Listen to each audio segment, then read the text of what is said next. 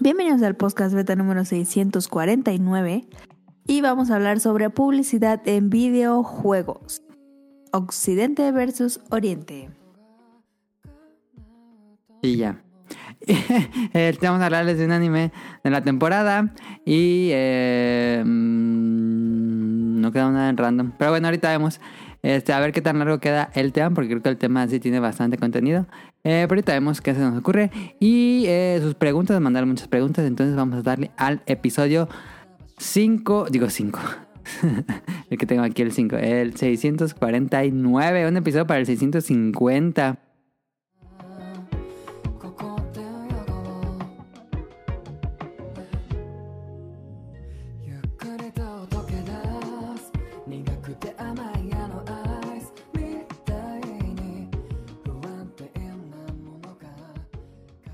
Que no va a haber nada especial, pero bueno. Eh,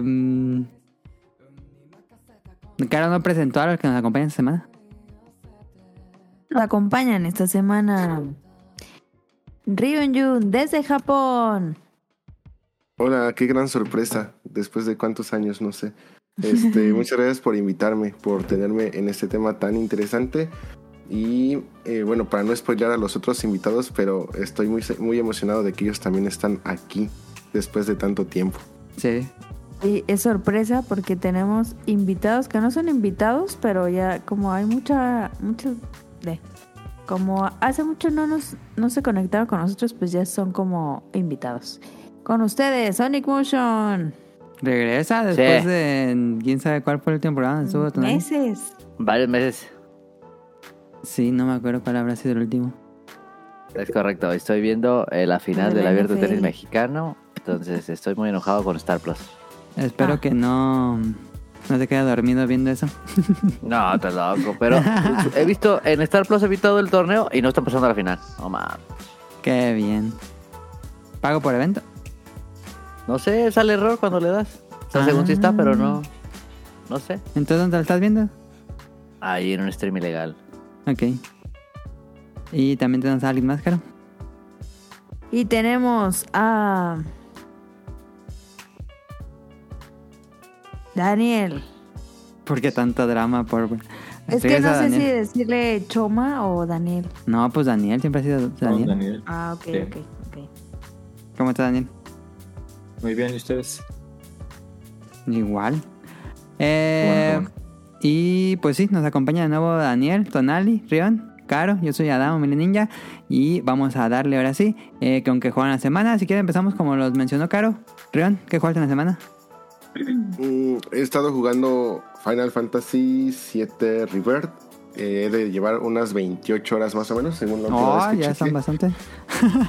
Pero sigo en el Chapter 2, que si bien entiendo, porque no jugué el demo, porque no quería spoilearme nada, Ajá, creo que el Chapter 1 es lo que podía jugar en el demo, entonces pasé eso. ajá. Y en el Chapter 2, en cuanto ya te dejan explorar el mundo, ya valió que eso, porque este tú que andas jugando ahorita, ajá, andas jugando ahorita Dragon. Yakuza. Es así también, como en cuanto ya te empiezan a dar este, todas las side quests y ya puedes Sí, ser sí, libre sí. para. Ya valió que eso, la historia principal. Entonces, pues ahí sigo en el chapter 2, quién sabe hasta cuándo.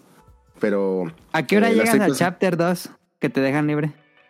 Mm, pues el chapter 1, ¿qué será? El chapter 1 es muy, muy lineal, o sea, en cuanto a historia y todo eso, es- o sea, hay Ajá. mucha historia, Sí. entonces va muy lineal, que te tardarás, mm, yo calculo que no más de dos horas. Ah, que no, es que en. Yakuza sí son como 6, 8 horas en que ya te deje libre. Sí, fue, dura mucho inicio en Yakuza. Ah, bueno, eh, o sea, tarda el chapter 1, tarda como que unas dos horas, según yo más o menos, y ponle tú todavía otras dos horas más Ah, del chapter, del contenido de chapter 2 en lo que ya te dejan libre. Porque no, no empieza el chapter 2 luego luego a ser libre. Entonces, más o menos, este es lo que te tomaría. Es un juego, obviamente, no quiero decir absolutamente nada todavía porque pues llevo 18 horas. Pero sí creo que es un juego que está hecho con mucho amor. Con gente que eh, sí fue como que muy, muy apasionada del, del juego. Este, he encontrado varias cositas que me gustan, que no me gustan, cosas así, pero es muy, muy temprano para dar como que una opinión. Entonces, hasta ahorita, este, va bien, va bien. Sí, le fue muy bien en críticas. ¿Y qué otra cosa jugué? Pues realmente no he jugado otra cosa. Este, dejé ahí pendiente mm, Power Wash. Sí, es Power Wash. Sí, Power Wash Simulator. Y también tengo ahí a media este Mario contra Donkey Kong. Me gustó mucho la adaptación que hicieron de Mario contra Donkey Kong. Ajá. Se los recomiendo muchísimo.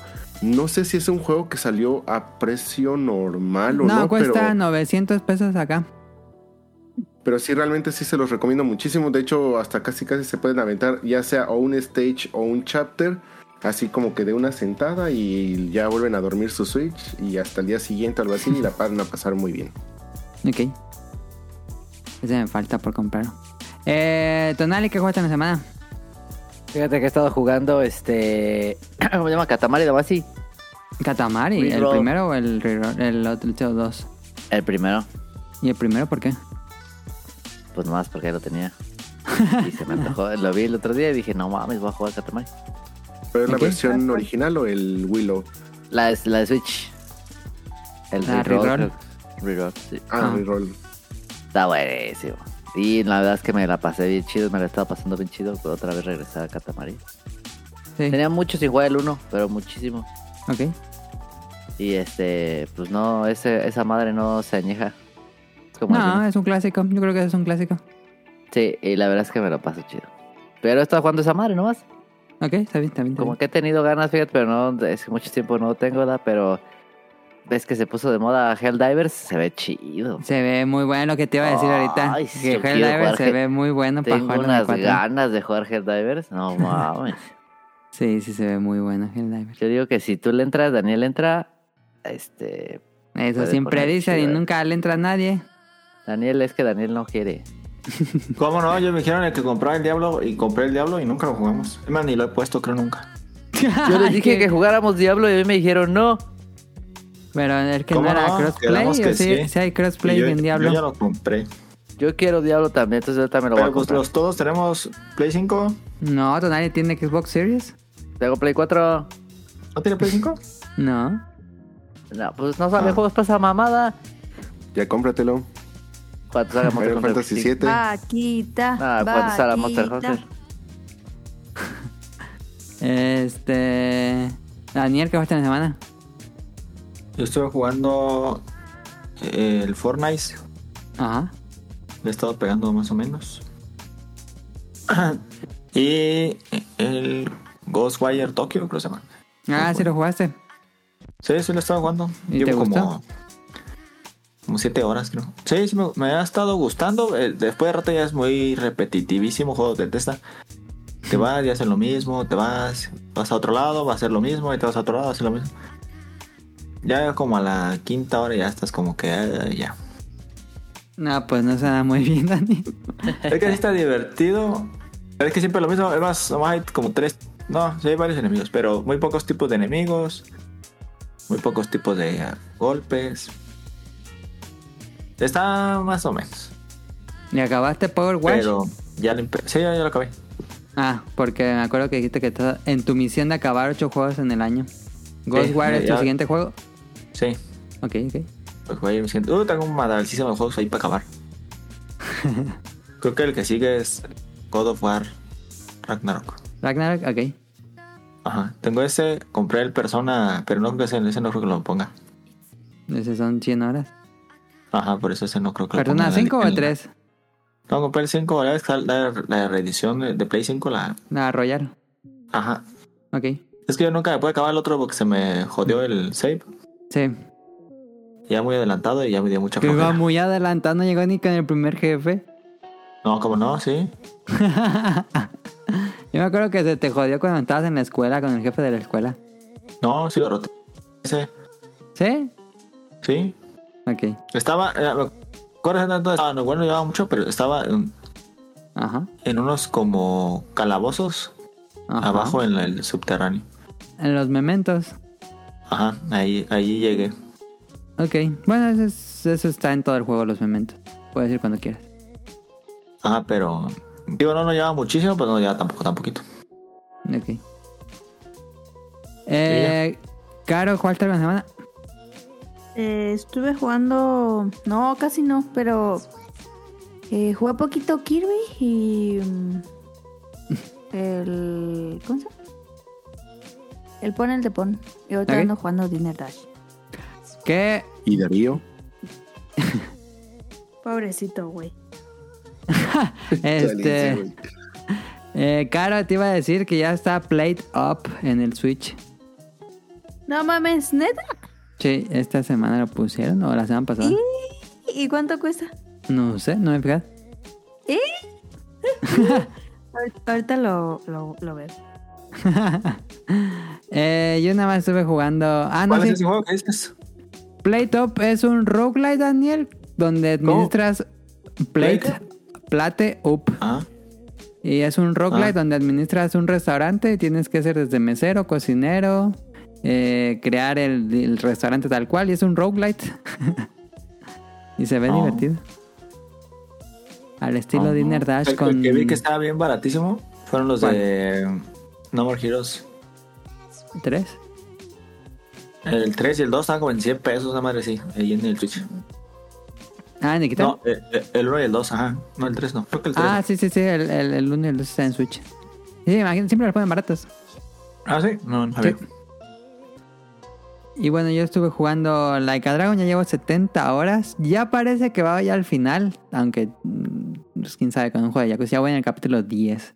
Eh, y empecé a jugar el Splatoon 3 Side Order. Ah, El- también lo quiero. el roguelite está muy buena, sí me está gustando mucho. Es como Hades, si jugaron Hades, es llegas a un nivel, el- hay niveles que tienes que eh, completarlo de, de diferente manera, como un stage del- del- de la campaña principal, que está interesante la forma de... No, no solo son hordas, sino que hay objetivos en cada nivel y te van dando mejoras para tu arma, o mejoras para tu personaje, o mejoras para un acompañante. Eh, y pues vas subiendo en la torre y todos al azar, los, los power-ups. Y si ¿Se te- puede dos? No, no se puede dos. Este es como No tiene ninguna, ninguna cosa de multiplayer, ¿verdad? El DLC ni nuevas cosas en Salmon Rush ni nada. Sí, pusieron cosas, pero son gratis. Este, Ah. nada más actualiza el juego. Pusieron nuevo mapa en Salmon Run Ah, y nuevos mapas del multiplayer normal. no. Pero muy bueno, he estado jugando. Juego un run de, de Side Order y luego juego un run de. Digo, luego me regreso a, a Like a Dragon. Me está gustando porque lo que le da como mucha variedad es que hay muchas armas. En el Platón hay muchas armas. Entonces las vas desbloqueando y puedes coger diferentes armas. Y pues al inicio se siente bien mal el arma porque pues, está muy torpe, pero la vas mejorando hasta que se va poniendo bien ponchada. Hay jefes. eh, y, y tú escoges la dificultad del cuarto que, que sigue. Entonces, entre más difícil, pues una mejor recompensa. Eh, está interesante, me gusta, creo que la primera vez que Nintendo toca el roguelite tal cual y me gustó cómo les quedó. Eh, no sé si esto amerita una reseña, pero, pero me gustó el Side Order que, ligerito spoiler, tiene relación con el último Splatfest de Splatoon 2. Es una relación directa de lo que pasó en ese, en ese Splatfest. Ah, ¿Cuál Eh, fue? Eh, caos contra orden, por eso se llama Side Order. Oh. Y sacaron varios ¿Ah? goods de Splatoon aquí este, en Japón. Y uno de esos goods es un llaverito que trae. eh, ya ves de que en el Salmon Run están los huevos, los huevecitos de, Sí, sí, que- sí, de salmón. Ajá. Y está esa así como la pelotita, pero en llavero. Y se Ajá. agotó luego, luego. Yo quería esa. y se agotó. Y están. Tienen también, ya ves cuando te matan ahí que sales en un salvavidas. En un salvavidas con una banderita, sí. Ese salvavidas también lo venden como cojín. Este, tiene- sacaron muchas, muchas cosas ahorita de, de Splatoon. Están- está muy, muy interesante todo lo que, lo que lanzaron. Don, Donali me dijo que iba a jugar Salmon Run y Splatoon, que porque estaba jugando y nunca me dijo nada.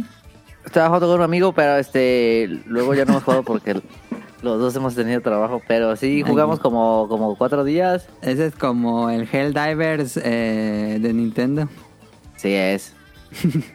Pero estaba aprendiendo también, entonces este todavía, todavía era malón. Uy, ya tengo mucho que no toco es que se acababa de comprar un Switch y nunca había agarrado. Entonces, este, Ok. estuvimos jugando Salmon Rush un ratito. Pues bueno, ya te hablamos mucho en la presentación. Vámonos a las preguntas. Digo, a las preguntas al Beta Quest. Si esto inicia. A ver, espérenme. ¿Es de Splatoon? Y Ah, Diablo no, 4 sí Splatoon. tiene crossplay. Así que. Ah, ¿sí? Diablo 4 ¿No sí lo podemos jugar, ¿eh? Yo sí, Sí. yo sí le entro a Diablo 4. Yo ni lo compré. Pues lo que compras. Y ya se viene el, el, el, el DLC del Den, ¿eh? Hijos. Ahorita platicamos del DLC del Ring que nos mandaron preguntas. Este, déjenme. agotó en, en Japón la edición especial. del DLC. Así de en, en segundos, bueno, no, no en segundos, pero sí en minutos. Y está chistoso porque aquí lo distribuye Capcom. Entonces Ah. me metí a, a- a la página de, de Capcom luego, luego y todo eso. No, no porque tuviera como que intenciones de, de comprarla, pero las dos versiones de la edición especial que cuesta 43 mil yens, algo así. La no sé madre. cuánto sería. Este, pero sí está bastante cara. De hecho, la más ahorita creo que la más cara que he visto fue la de Final Fantasy VII Rebirth que traía el Sephiroth grandote, que esa costaba cincuenta y tantos miles. Nada más. Y ahorita esta cuesta 43 mil 780. Y se 43. agotó así luego, luego. Serían como 4.900 4900. pesos. No, no puede ser. Está No, pero aquí estaba mucho más cara aquí. Ah, aquí Y está la como en de 10. Final Fantasy, ¿cuánto dijiste que costaba? 50 y tanto. Eran 50 Como y pico. 6.000.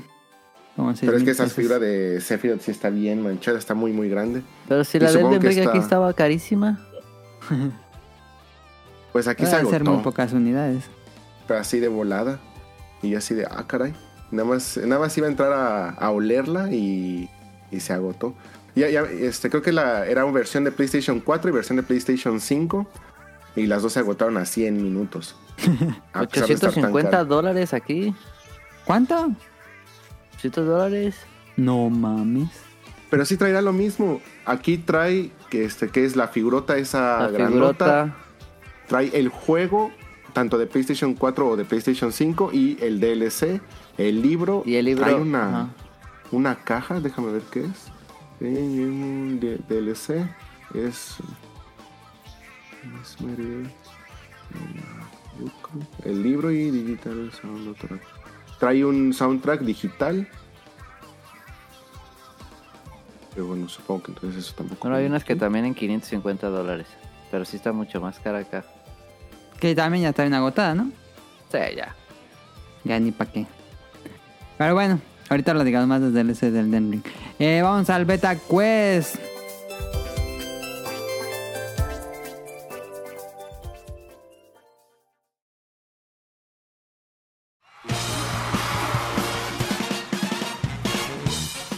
Llegó la hora del Beta Quest.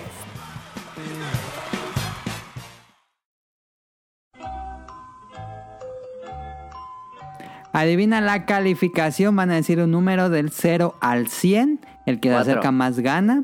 8. Eh, es de calificaciones de Metacritic de acuerdo a la crítica. Puede decirles un juego y ustedes dicen la calificación. 10. Eh, no importa si se pasan. El primer juego. The Legend of Zelda Majora's Mask. Voy uno por uno. Tonali. Mayoras Mask. Eh, voy a decir eh, 85. Rion. 90. Caro. 91. Daniel. Es la que. ¿Cómo, cómo? La calificación que tiene en Metacritic. Sí, de 0 a 100. Me está buscando. De Sí, 0 a está 100. No, no, un 95. Y la, la calificación correcta, el que se acerca más es Daniel con 95 de calificación de Legend of Zelda Majora's Mask. Uh, Un punto para Estaba Daniel. buscando, estaba buscando. No, Ahora- no andar buscando. Se- segundo si no gano juego. Hades. Ah, no Daniel. ganamos. Hades tiene 89. Caro. Ay, se están yendo bien así. 99. Hades. No, 97. Rion. 92. Tonali. 93. y la calificación correcta de Hades en Metacritic, de acuerdo a la crítica, es 93. Punto Ah, para. Tonali, Ay, latinó. no ser. Lo lo buscando, lo estaba buscando. Este, ya van dos correctas, sí, que latinan exactamente. Casi la gana, Rion. Tercer juego, Hi-Fi Rush. Tonali, Es, uf, 91. Rion, Mm, eh, 80. Caro, ¿Cuál? Hi-Fi Rush, Está 84. buscando. Daniel.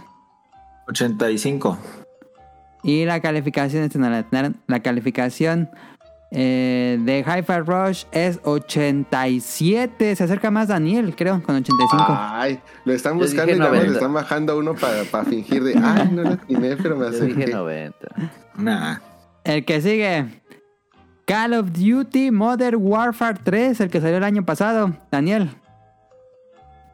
74. Caro, 82. Rion, 90. Tonali. 82. Daniel dijo 70 y cuánto. 74. Y que se acerca más es Daniel, porque tiene en calificación Metacritic 56 Ah, el Modern Warfare 3. Sí, Pero sí, le, pues sí le había tenido buenas críticas. No mames, le fue horrible al último No, le fue bien malísimo. Ah, No que le dio tan, tan mal. Que le dio mal, No. pero no tan mal. Todas las reseñas eran feas. Este, pues dura tres horas la campaña. Ah, es esa, sí, cierto. Em, va a ganar, ¿quién va ganando? Tunal, este fue Daniel, Yo Tonali. con 3. Daniel, Dan- sí, Daniel lleva tres. Último juego Ya gané entonces. Sí. es tal vez eh, Starfield, Starfield, eh, Daniel, 80. Caro, Starfield. 87. Daniel, digo Daniel, este de Rian, ¿Cuánto dijo Daniel? Le voy a aplicar la 87, misma. ¿fue que 80 dijo? dije. 80, 80, No, 80. dije 80. Ahí. Entonces yo seten- 78. Tonali, 70. 70. Ahí. Y la calificación, el que se acerca más a la calificación de Starfield es Daniel con 83. Ah, no. Se llevó Me hubiera 4. confiado arriba. si hubiera hecho 81, se la llevabas. Pero ahí está. Starfield tiene 83. Es- estuvo mejor calificado Hi-Fi Rush que Starfield. Pobrecillo. Pues sí. Em, Ah, yo creo que hasta le fue bien a, a- a Starfield, ¿eh? Pues bueno, ahí está. Gana Daniel el Beta Quest con 4 correctas. Muy bien. Vámonos. Ni al- mis toppers. Y los toppers. eh, Qué feo beta quest. no se llevó ni un punto Rion, ni caro. Em, pues ahora sí. Tema principal.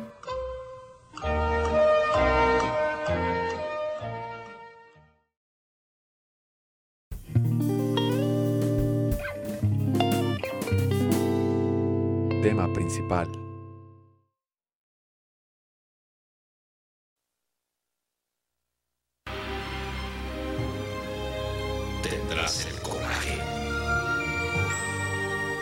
Tendrás la sabiduría. Tendrás el ingenio. Y lo más importante, encontrarás las piedras.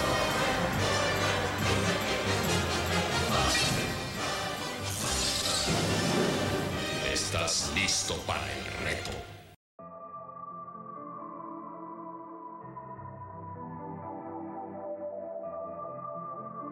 Este tema lo, propuso Rion.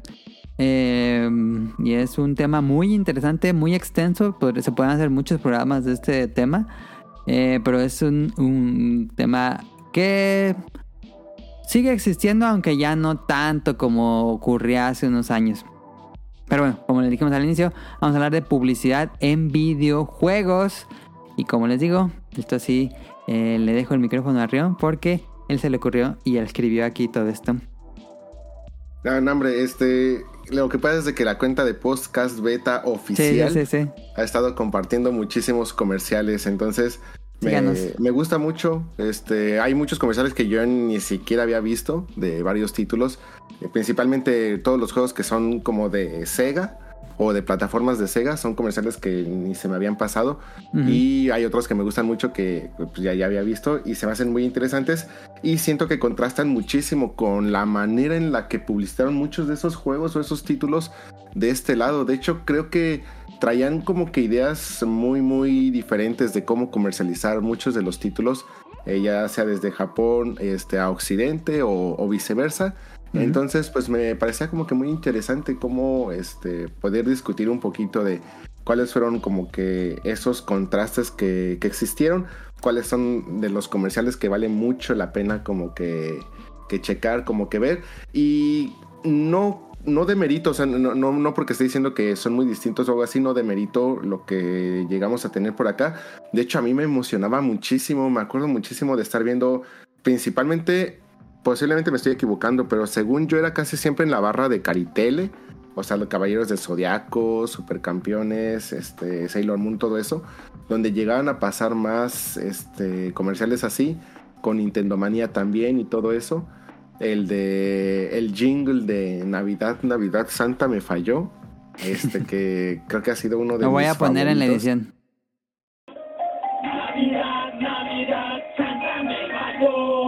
Mis regalos un fiasco, nada me gustó.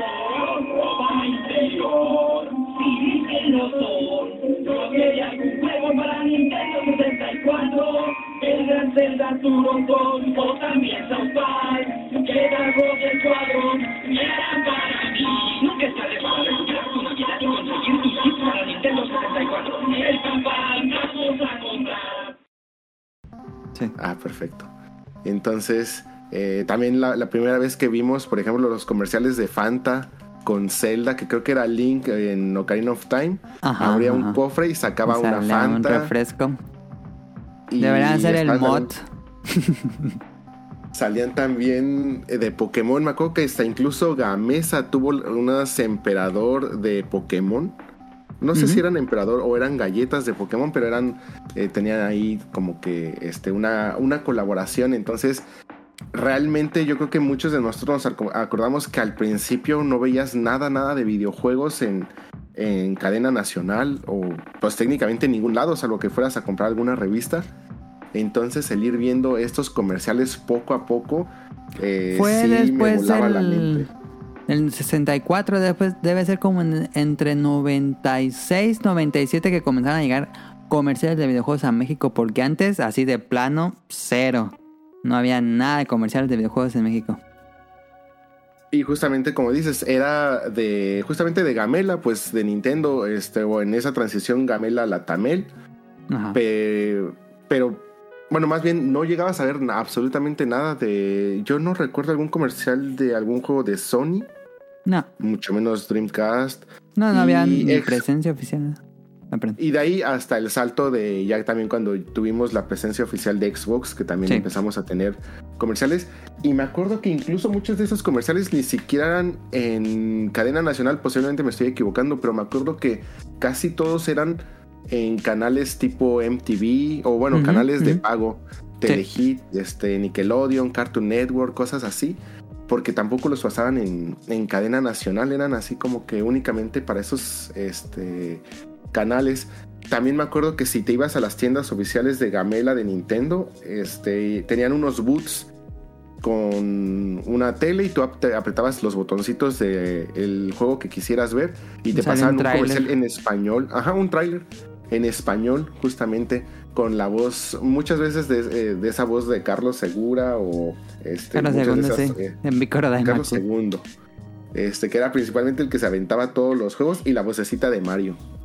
Entonces, este, pues, a pesar de que ahorita ya no he estado como que en México, pues sí me ha tocado ver en Twitter y todo eso, como ahora ya tienen hasta este, campañas del 7-Eleven con Pokémon Go, este, la campaña ahorita de Nintendo con Miniso, que son, que es principalmente, o pareciera que es este eh, Mario de Movie, o al menos todos los artículos tienen como que los artes de, del Mario, pero del Mario de Movie y no un Mario de algún título en particular. Pero digo, bueno, al menos ya son así como que ir viendo poco No a poco. sabía las esa y yo no estuve en México. Yo no sabía que hubo colaboración con Minisa. Eh, sí, bueno, al menos en mi timeline y algunos amigos sí me pasaron por WhatsApp las fotos de varios artículos eh, de, de Nintendo, de Mario en el, en el Miniso. Entonces, este tipo de, de publicidad y cómo la fuimos a lo mejor consumiendo, pues eh, para mí era de las cosas como que más, más interesantes el ver, el pasar por los puestos de revista y ver alguna portada de, de Nintendo, algo así. Ahorita ya hasta vi que están sacando como que una colección de libros, como... Ah, de historia, sí, como en fascículos. Ajá, no sé si esa, no sé quién esté a cargo de eso. No tengo idea, sé sí, si, no sé. Si hasta incluso los estuvieran escribiendo por Yo creo que son de o- España. España. Creo que son de Pues, España. Casi pero- siempre los, los- las revistas o de fascículos son generalmente las traen de España. Me llama la atención eh, porque hay uno de Final Fantasy. Y hay unos dos, tres que me llaman la atención, pero no sé quién los pudiera escribir y si están como que bien escritos o nada más. No, puro Wikipediazo. wiki, copiar y pegar. Pero estaría, estaría interesante. He visto que algunos los están comprando. Ya le preguntaremos a Torchic que nos diga si sí están bien, bien escritos, redactados o no. Pero pues eh, básicamente este era el objetivo de- del tema. Entonces pues poder discutir justamente cómo ha ido avanzando toda esta parte de la publicidad. En la parte también incluso de la publicidad en, en Japón, pudiéramos ver todos los comerciales desde la era de Nintendo, del Super Nintendo, del 64 y lo podemos comparar con la era que empezaron con el Nintendo Wii y es completamente diferente, ya no es justamente ver este animaciones de Mario Kart o cosas así, sino ya nada más es algún artista, algún talento, algún ídolo se siente en su sala y se pone a jugar algún título y, y ya. Entonces, como que ese es el tipo de cosas que, que me gustaría que pudiéramos platicar. Eh, es curioso porque en Japón tenían video. Bueno, si, si han seguido la cuenta del podcast beta, eh, hemos compartido comerciales del 83, del 84. Comerciales muy viejos y aquí en México pues llegaron después de la mitad de los 90, entonces en Japón tienen una cultura muy grande de publicidad de videojuegos. En general de publicidad, pero de publicidad de videojuegos pues no me imagino que cosas como juegos de Famicom o de PC Engine tenían comerciales en Japón de manera tan común. Digo, a nosotros se nos hacía algo muy muy nuestro, muy de los niños, de que ningún adulto hablaba de videojuegos y por supuesto no había nada, nada, nada más que el Club Nintendo o algunas otras revistas que llegaban en Summers. Pero sí, este fue hasta la mitad de los noventas que tuvimos ya comerciales propiamente en la televisión y creo que eso nos emocionó mucho. Por extraño que suene ver un comercial para los jóvenes, como dice el presidente, para los jóvenes, este, que, que pues no les tocó esas épocas. Antes teníamos comerciales de videojuegos en la televisión, cuando la gente veía televisión y nos emocionaba verlos. A ver, le voy preguntando a Daniel, ¿tienes, recuerdas a alguno que te gustara o que dijiste, no mames, son comerciales de videojuegos? Ah, ¿En la televisión? Sí, de la Ah, televisión. Pues me acuerdo de, de estas... ¿Era la Fanta?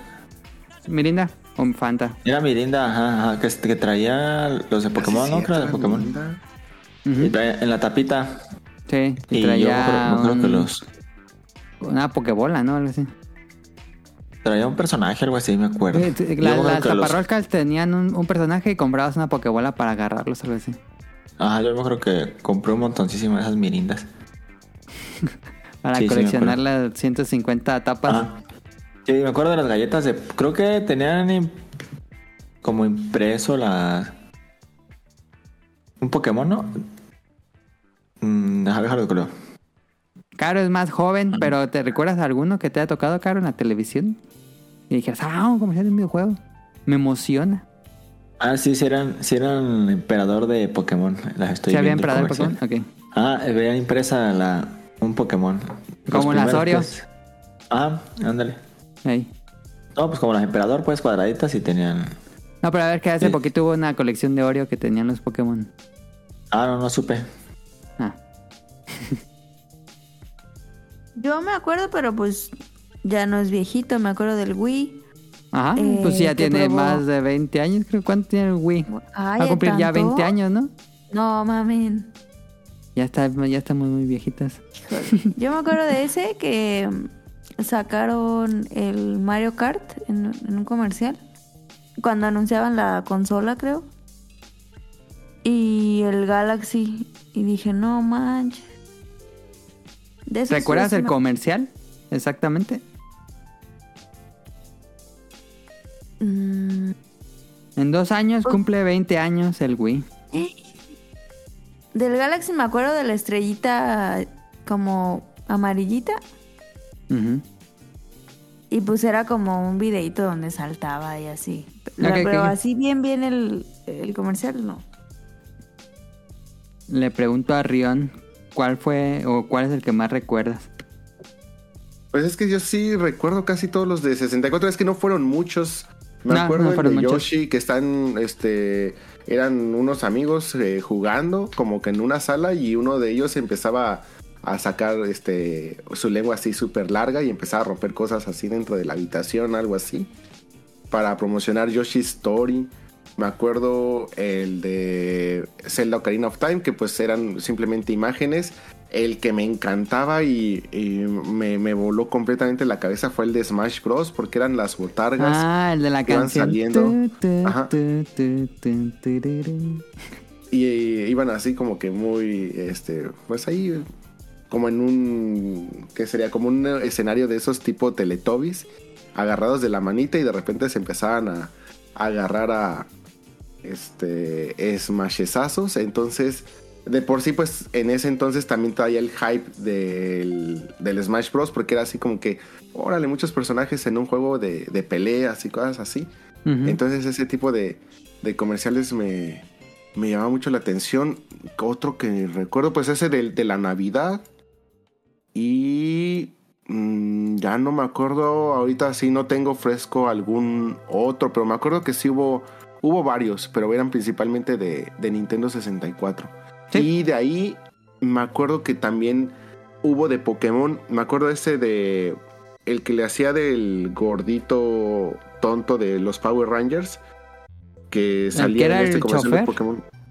Ajá, el chofer sí, y, sí. y subía como que a los Pokémon y los quería meter todos en una este como compresora de basura para meterlos al Game Boy. Este, ese es el que también me, me acuerdo muchísimo de, de Game Boy, que pues eran principalmente comerciales americanos únicamente traducidos aquí al, al español y eran lo que nos, nos pasaban a nosotros. Yo recuerdo mucho ver el comercial de, mm, de Ocarina of Time. Yo no tenía un 64 en esa época, yo tenía Play, eh, pero fue muy impresionante. No sé por qué tengo grabado esto en la memoria, pero fue en Acámbaro, en un viaje cuando íbamos en las vacaciones a pasar allá algunos días. eh, íbamos caminando en un, pues, no sé, como una especie de mercado o algo así. Y así en una fonda estaban mis tíos comprando algo, yo estaba así viendo la tele de una fonda y de repente sale la canción. La de Carlos II, que era este comercial de tienes el coraje, tienes el valor. Me acuerdo mucho de, esa fonda, de que la tele estaba así empotrada en el techo, bueno, en la pared, y era una CRT viejita. Y ver este comercial y ver a Link ahí peleando contra el Dodongo, no sé si viene el comercial, pero esta voz como muy épica y como que me puso la piel chinita. Y dije, no manches, algo de videojuegos aquí en este lugar donde nadie conoce videojuegos. Eh, y nunca había visto el comercial de, The Legend of Zelda. Ese fue un comercial que según yo fue en tele abierta. Pero siempre como que me ponía la piel chinita cuando lo volví a ver. Eh, y bueno, yo no jugué Ocarina of Time hasta muchos, muchos años después. Pero ese comercial como que se me quedó muy... con Le tengo muchos recuerdos de ese comercial. También me acuerdo mucho del comercial de... un juego de Kirby. Pero no creo que juego de Kirby, creo que era un juego de Game Boy. O fue el de 64, que van muchos Kirby's como en una fábrica y los están checando para que... Como una serie de peligros, como si fueran dummies. Y hay muchos Kirby's ahí dando vueltas. Pero en serio no me acuerdo de qué, de qué juego habrá sido. Debe ser uno de Game Boy, yo creo. Pero bueno, ahí está. Comerciales de México. ¿Sí, Ren, iba a decir algo? Ah, no. Este. Pero si alguien no va a decir otra cosa, se supone, me acuerdo que cuando estábamos, estaba buscando cosas para el, para el programa, encontré en YouTube los comerciales que sacaron de eh, cuando el representante, antes de ser Gamela, se llamaba Ito, Ito. De México. Ah, sí, sí había comerciales, ya me acordé. Se supone que sí hubo comerciales de la era Nintendo y hasta Sí. incluso un- algunos de Super Nintendo, pero yo jamás los vi. Yo también los vi hasta YouTube, pero a mí nunca me tocó verlos. A mí tampoco. Entonces, y no, yo no conozco a nadie que sí los haya cachado en televisión abierta. Igual y al- alguno Está de los bien raro, sí, quién sabe dónde los dieron. o de escuchas, este, pues, Alguien se más los- mayores que nosotros, Ajá, a lo mejor. Porque sí, no, no, no me acuerdo de otro. Y también me acuerdo que otro que colaboraba muchísimo con videojuegos era Gansito. Pero no sé si llegaron a sacar algún comercial. Pero sí me acuerdo mucho de la publicidad de Gansito en de Club Nintendo. Club Nintendo, que lo regañaron. ¿A poco? Bueno, cuenta la leyenda que a Gus lo regañaron porque él hizo la publicidad y él pues mandó, no sé si lo dibujó él o mandó a un ilustrador a hacer a Mario que está dándole la mano al gancito.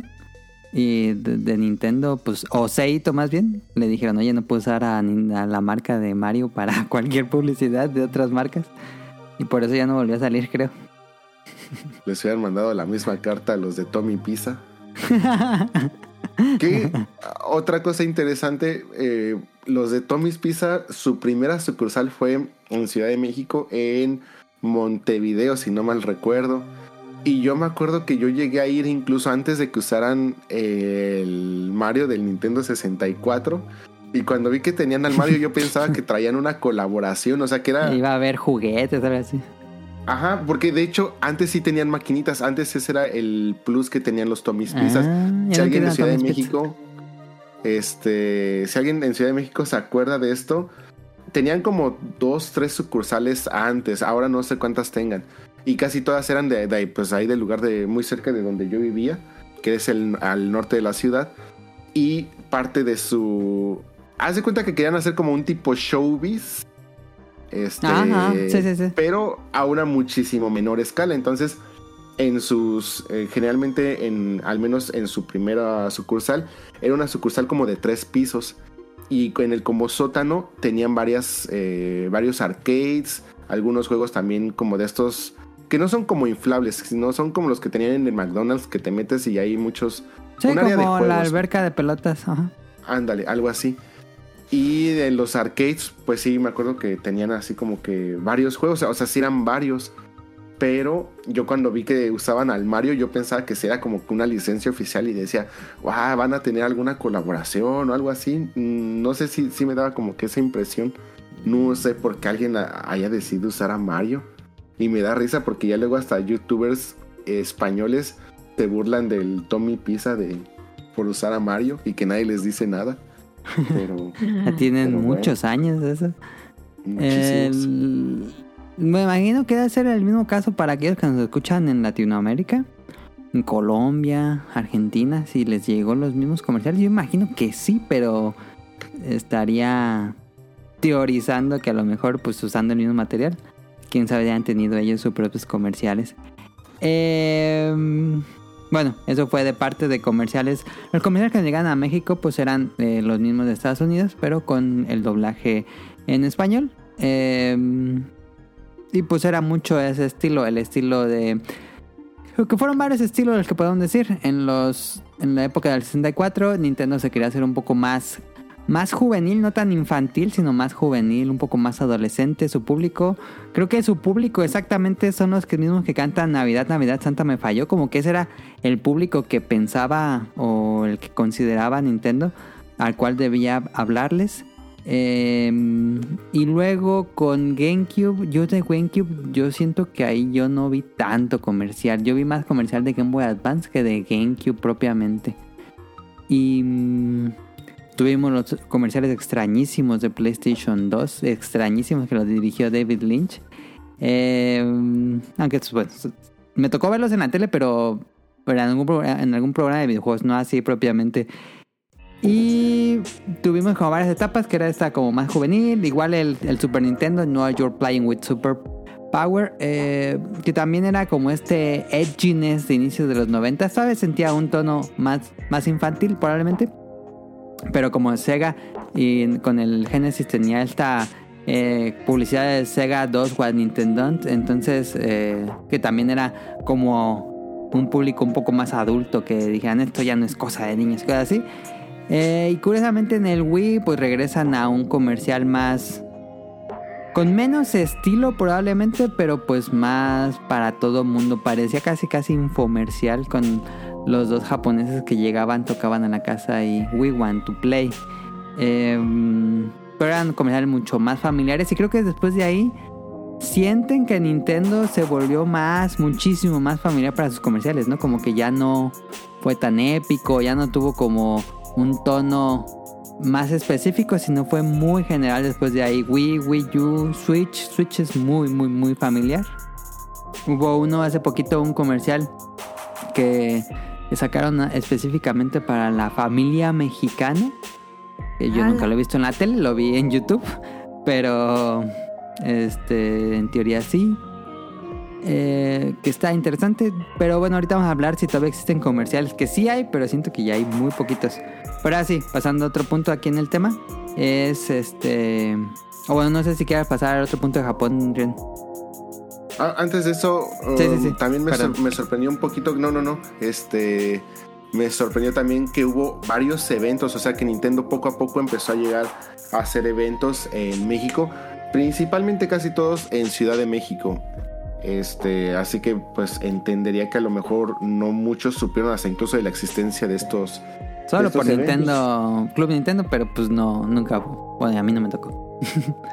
Ah, también de esos de Club Nintendo me acuerdo muchísimo del famoso torneo de Pokémon que ya hemos hablado muchísimas veces en, en este Sí, que programa. fue un caos.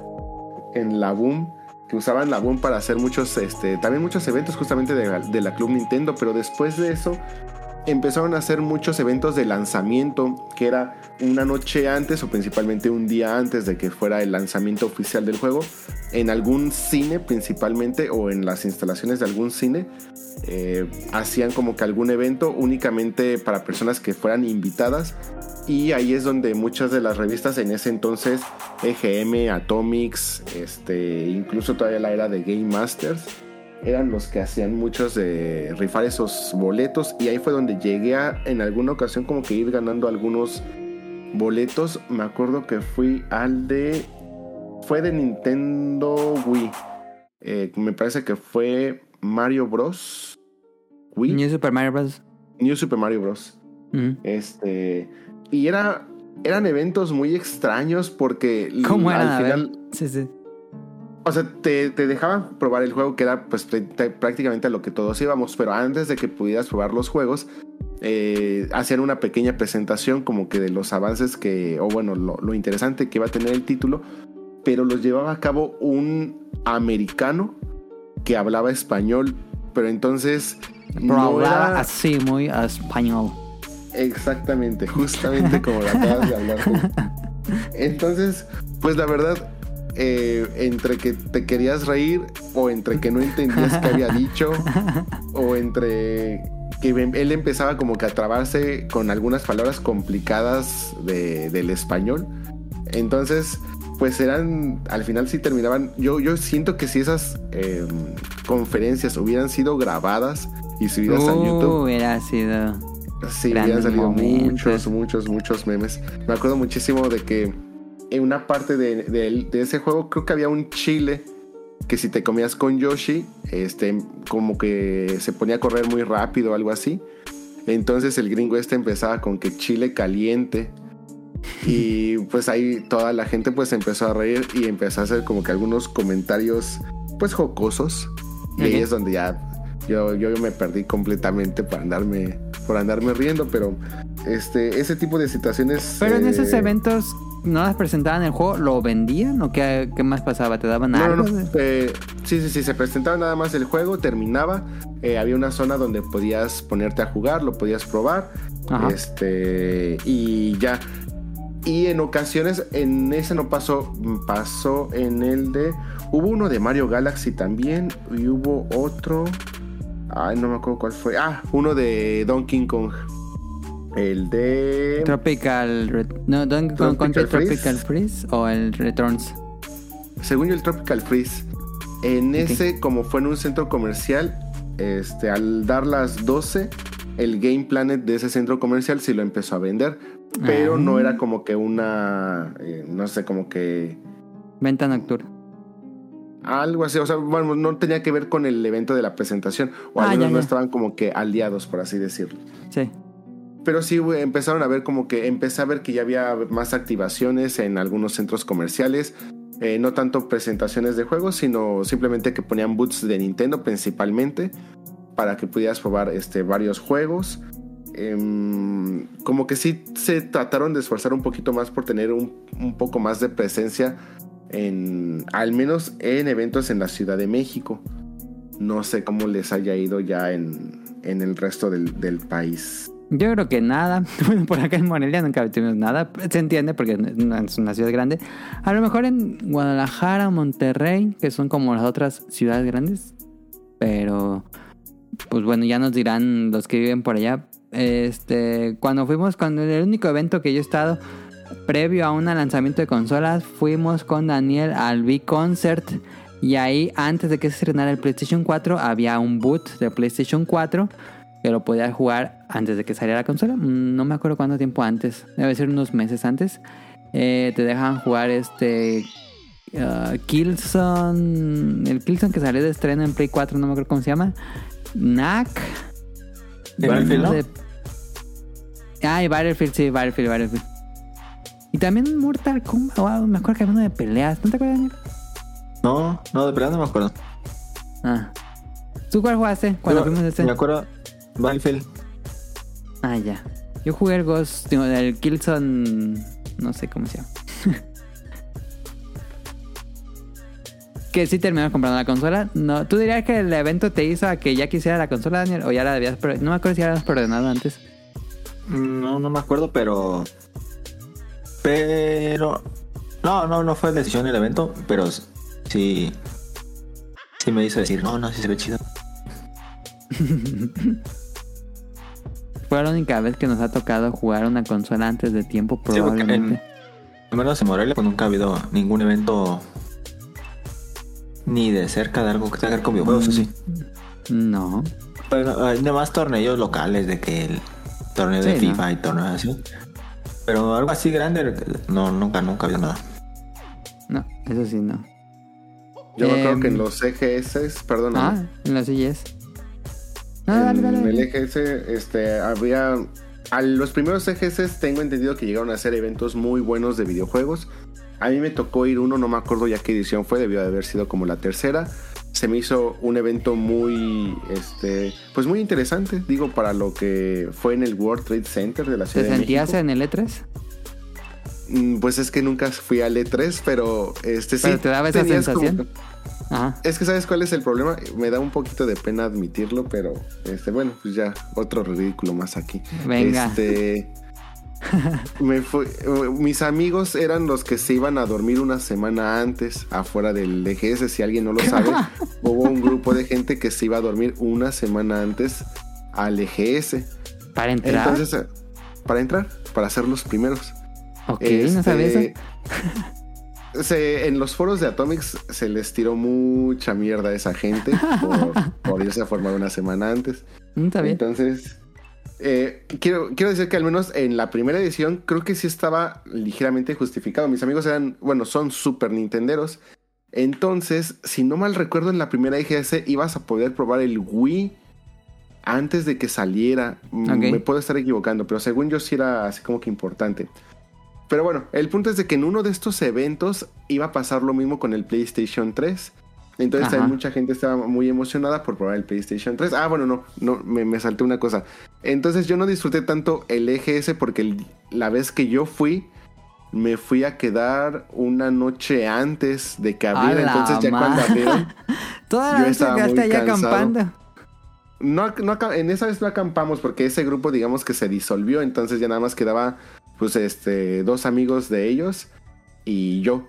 Entonces me dijeron, ah, pues vamos a quedarnos afuera este, para ser los primeros. Y dije, vamos. Se me hacía como que una experiencia interesante quedarse en Ciudad de México este, acampando afuera de un lugar para entrar a un evento.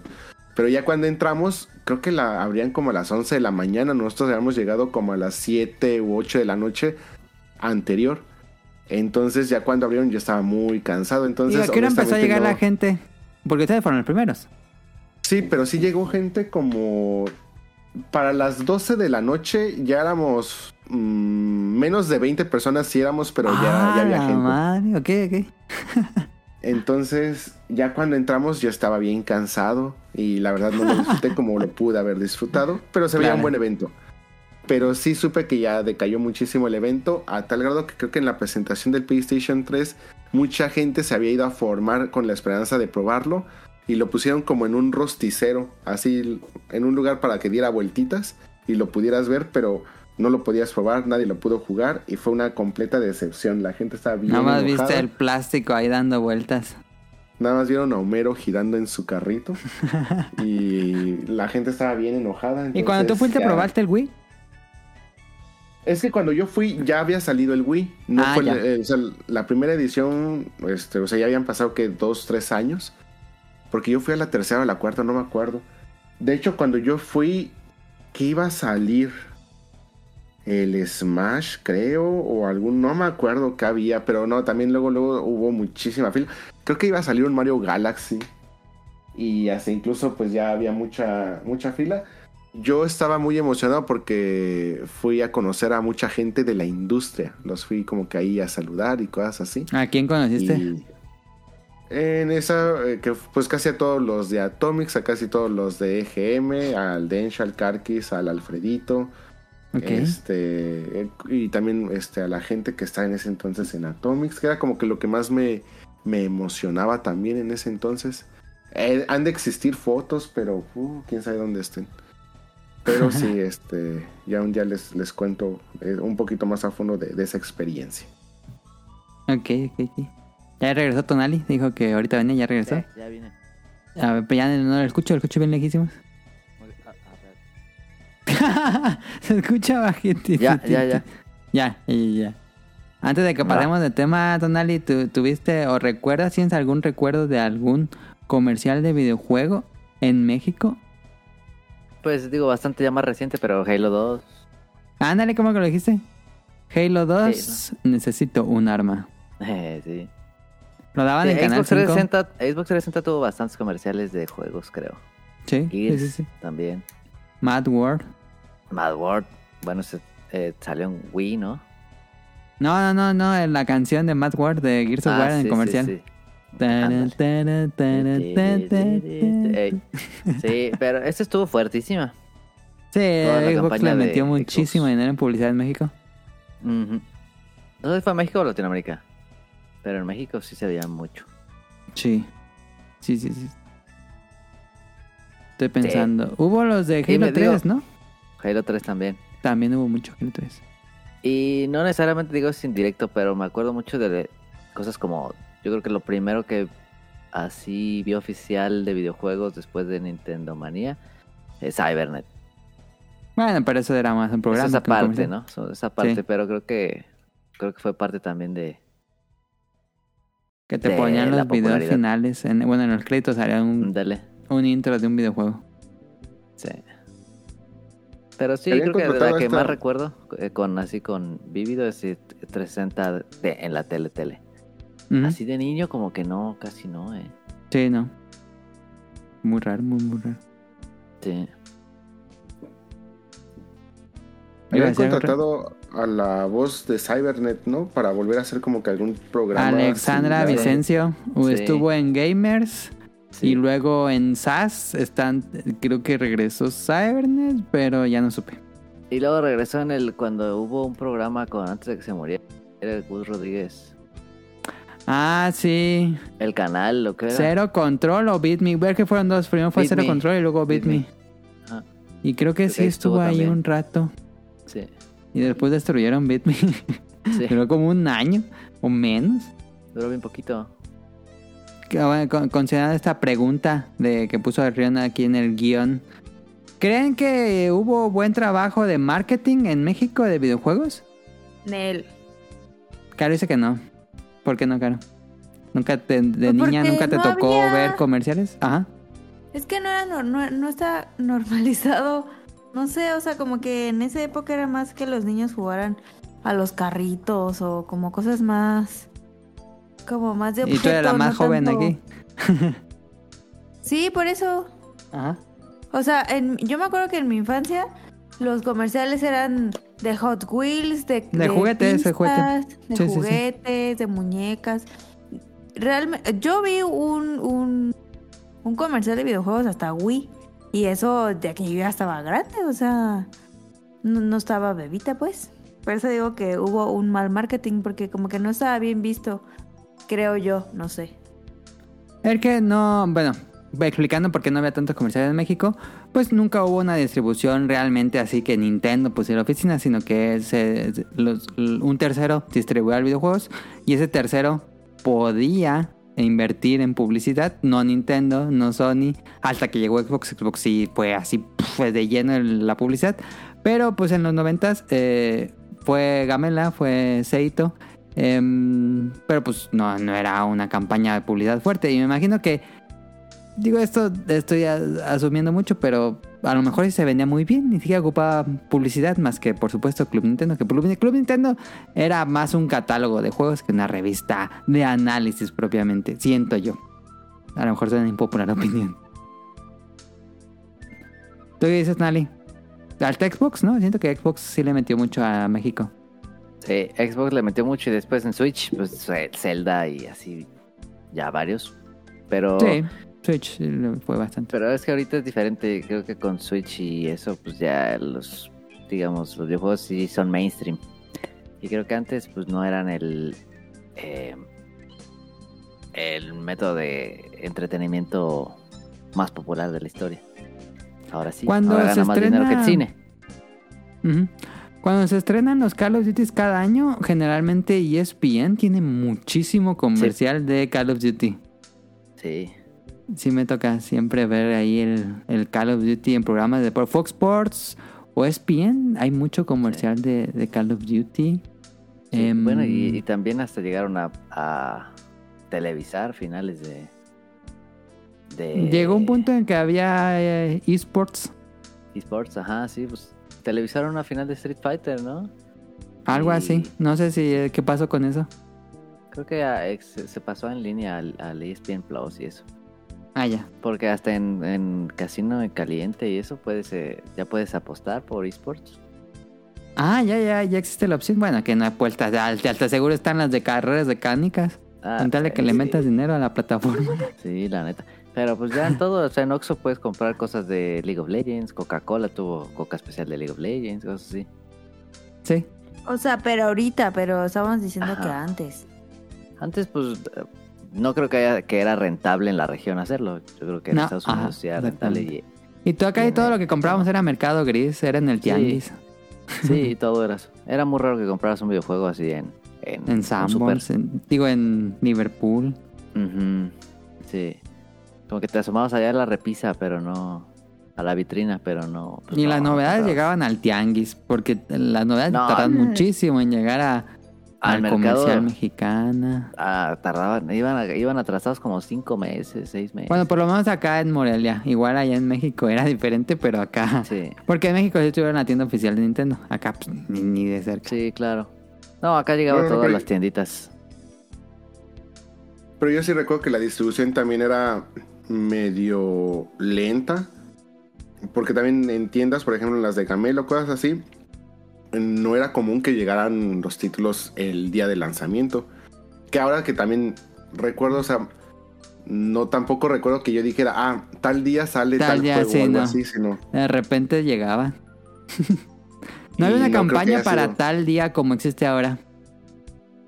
Y no, No, creo que haya sido la, la, la distribución más eficiente que, que pudiera haber. Claro, claro, claro. Que en Japón sí, en Japón sí, eh, bueno, en los comerciales que les compartimos Sí. en, el en la cuenta del podcast beta, ahí decía, fecha. tal fecha, ya está. ¿Y cuánto cuesta? Eh, Eso me gusta mucho Japón. La fecha y precio. Y ahora puedes ver, pues, eh, muchos años después, cuánto costaba y qué día salía.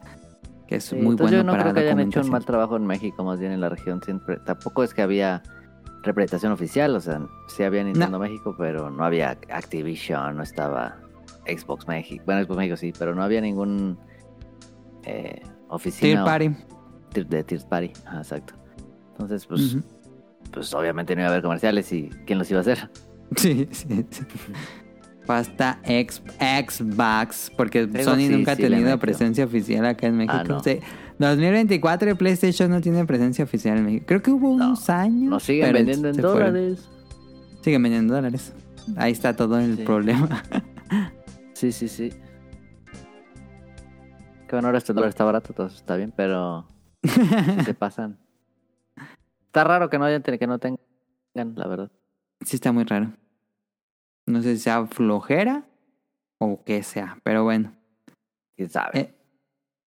Eh, este, ¿quieres pasar a la parte de Japón, Red? Vamos.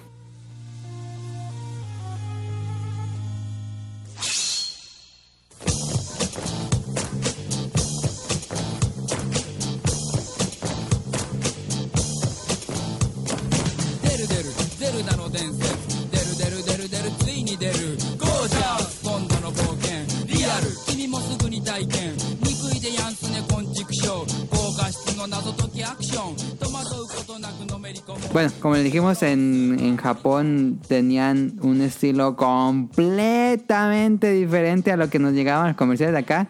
En serio, eh, en la cuenta del podcast lo compartimos mucho, pero en serio, eran, los comerciales eran increíblemente variados y muchos estilos. No se centraba como en un solo público. Hay comerciales claramente para personas mayores. Hay uno, eh, recuerdo uno que puse hace unas semanas de un juego donde tú creas tu equipo de béisbol y se nota que al que le están hablando es un señor ya grande que, que ve en bastón y, ve el juego y se emociona. Sí. Como que el público de ese juego era un señor que quería o que su sueño siempre fue ser e- tener un equipo de béisbol. Este, eso me gusta mucho en Japón, que se nota mucho que su público objetivo no eran niños como generalmente ocurría en, Ah, en Occidente, sino que en Japón sí decían que nuestro público objetivo sean niñas entre 7 y 12 años. O que sean gals, que sean entre adolescentes de secundaria prepa. O que sean señores. O que sean amas de casa. En serio, es- eso me gusta mucho porque es como muy específico. O por supuesto también existe comerciales específicamente para niños. Este, o para toda la familia. Eh, como Nintendo, que Nintendo tenía como una gran variedad. Eh, Nintendo jugaba mucho con animaciones, eso me gusta mucho. Nintendo tenía mucha animación, mucha animación de calidad para sus comerciales. Y eso creo que es muy valioso, porque esas rara vez nos llegaron. eh, la semana pasada también les compartí en la cuenta del podcast un comercial de un juego de pesca de Shigesato Itoi, el creador de Mother. Que está bien bonita la animación, la animación es del estilo Ghibli, bien, bien, bien bonita de los noventas, este, y pues es un juego de pesca de Shigesato Itoi, algo como muy para no niños, sino que es como para señores, pero muy bonito el comercial. Entonces, este, creo que sí, Japón tenía así una gama gigante de comerciales. No me imagino cómo era ver la televisión en esos años, en los noventas, ochentas, eh, pero sí hubo muchísimos. Este, no sé tú, Ren, si quieres comentar. Lo que pasa es de que eh, Nintendo sí tenía como que muy firme el objetivo de que estaban muy enfocados como que al público infantil. De hecho, todos podemos recordar que los videojuegos siempre los encontrábamos en la zona de juguetería porque Sí. pues tal cual era considerado un juguete. Entonces, a pesar de que, por ejemplo, con el desde el Famicom tenían eh, este aditamento para conectarte a la- al internet e incluso una de las tarjetas que podías utilizar para conectarte a internet era ver eh, las carreras de caballos o bueno los resultados de las apuestas en carreras Sí. de caballos, carreras de botes y como que era un software muy enfocado para trabajadores, para el Salaryman. Ajá. Entonces, eh, aún así como que los juegos o los títulos estaban muy, muy enfocados para, como para los niños. Y de ahí que Sega tuviera una estrategia un poquito más para eh, gente, para chicos adolescentes. De ahí que sus consolas estuvieran como que diseñadas con estos colores. Por ejemplo, lo- eh, vean los colores del Famicom, del Super Famicom, estos colores, los cuatro colores este, característicos del Super Famicom. Eh, como que muy, muy eh, tratando de enfocarse al estilo de eh, tratar de apelar al público infantil. Y Sega como con colores ya un poquito más serios, colores negros con rojo, como que trataban de apelar un poquito más a un público adolescente y ahí fue donde y, mm, yo sé que ahorita no nos daría tiempo para hablar de todo esto, pero la estrategia de Sony que trató de entrar para un público ya completamente adulto y tratar de romper como que ese esquema de el videojuego para niños, el videojuego como un juguete y El joven más hacerlo adulto. como para un videojuego como entretenimiento. Y en toda esta gama de comerciales de Japón, eh, yo creo que Nintendo fue o sacó, no, no sé cuánto invertía en ese entonces, pero se ve que sí, no les importaba eh, tirar la casa por la ventana, tenían una creatividad impresionante. Muchos comerciales que podían sonar como completamente... eh, um, ¿Cómo podríamos decirlo? ¿Cómo, cómo- qué palabra se, se utilizaría? De que no, al parecer como que no van con, pero cuando ya lo empiezas a analizar un poquito más y cuando lo empiezas a, a consumir un poquito más, dices, ah, ok, creo que se nota la intención de, de a qué iban con este comercial o cosas así. Por ejemplo, el famoso rap de Zelda. Toda esta gente disfrazada de, De personajes Link to the de, Past. de Zelda para Link to the Past con un rap este, bien, bien dare, dare, dare. y todos este, haciendo una coreografía.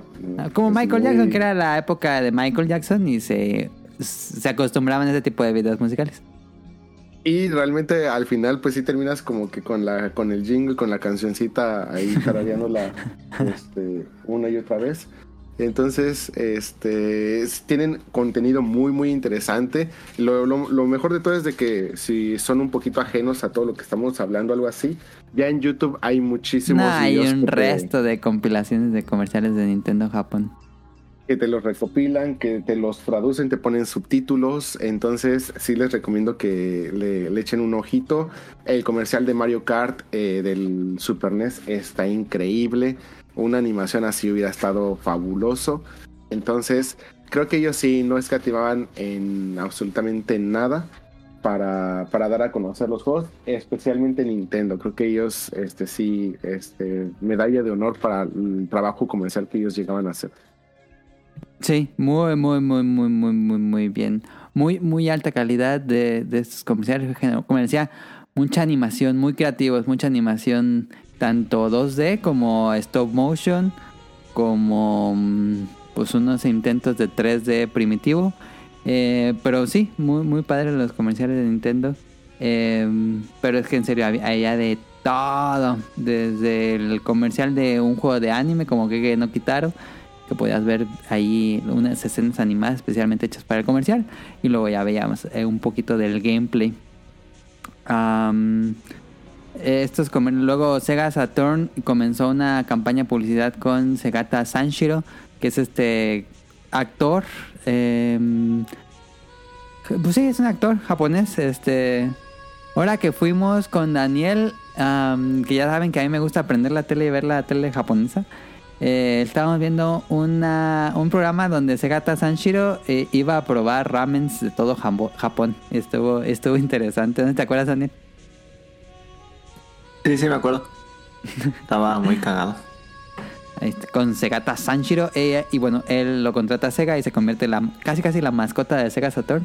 Con unos comerciales increíblemente ridículos y muy japoneses. A lo mejor por eso nunca los trajeron a- en América. Pero bueno, mucho, Japón, mucho comercial japonés nunca salió de América. Por alguna extraña razón yo no entiendo por qué, qué estaban pensando. Pero bueno, nunca nos llegaron. Eh, muy buenos. Incluso Sekata Sanshiro aparece como personaje, personaje jugable en Project Cross Zone. Em, y bueno, tenemos la, la que nos puso aquí Río en el guion, la campaña de publicidad del Sega Dreamcast. Cuando estaba así en pleno decadencia la marca, la consola. Que fue algo muy triste para, pues, para todos los fanáticos de Sega.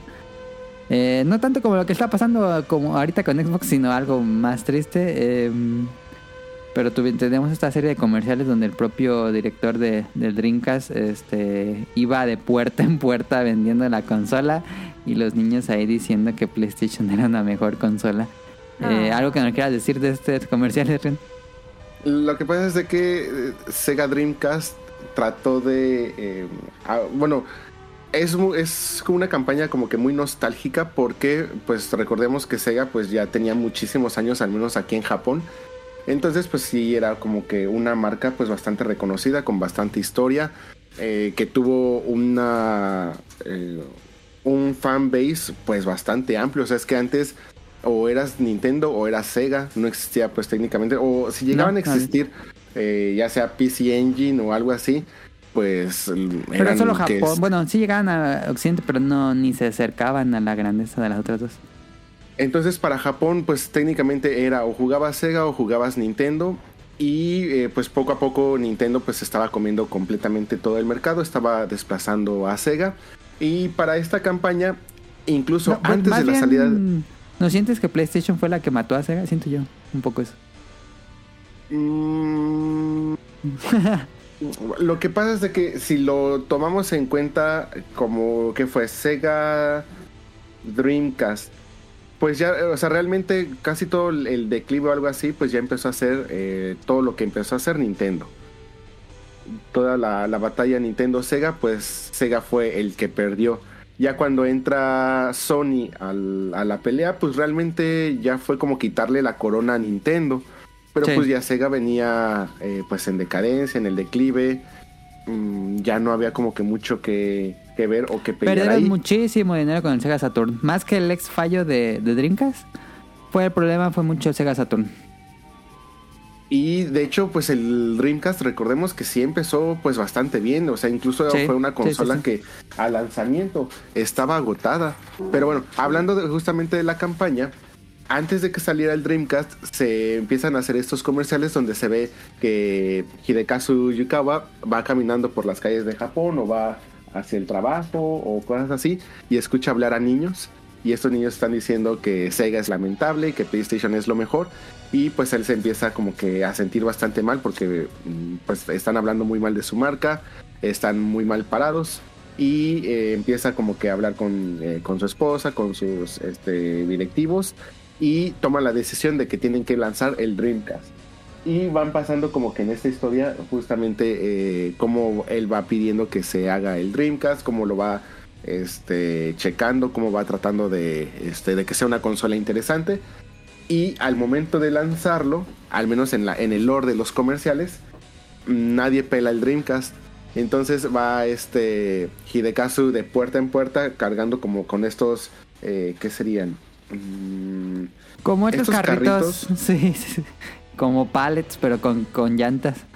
como de justamente de, de los que pasan por el fierro viejo o algo así, estas camionetitas, pero jaladas Sí. por una persona. Sí. Entonces, eh, él, él las va tratando de vender de puerta en puerta, pero sin ningún éxito. Y es hasta que le pide ayuda a un idol. Este, un- no me acuerdo de su nombre, pero es un idol japonés. eh, varón, hombre. Y este, este chico empieza como que a, eh, a tratar de... A la gente que les trata de vender el Dreamcast, que, le, que lo rechazan, va después él y les dice, ah, me lo pueden comprar por favor. Y como es atractivo, como es carismático, luego luego se lo compran. Total Ah. que así va avanzando la historia hasta que el Dreamcast eh, se agota. No, no, lo, no lo puedes comprar en ningún otro lugar, pero a diferencia de lo que es hoy en día, que se agota una consola y que todos lo ven como algo positivo, ah, está vendiendo mucho, este, ha de ser muy popular o algo así, pues en Japón lo tomaron bastante mal. Este, cómo, cómo era posible de que no se pudiera encontrar la consola, este, que qué poca consideración para los consumidores y todo eso.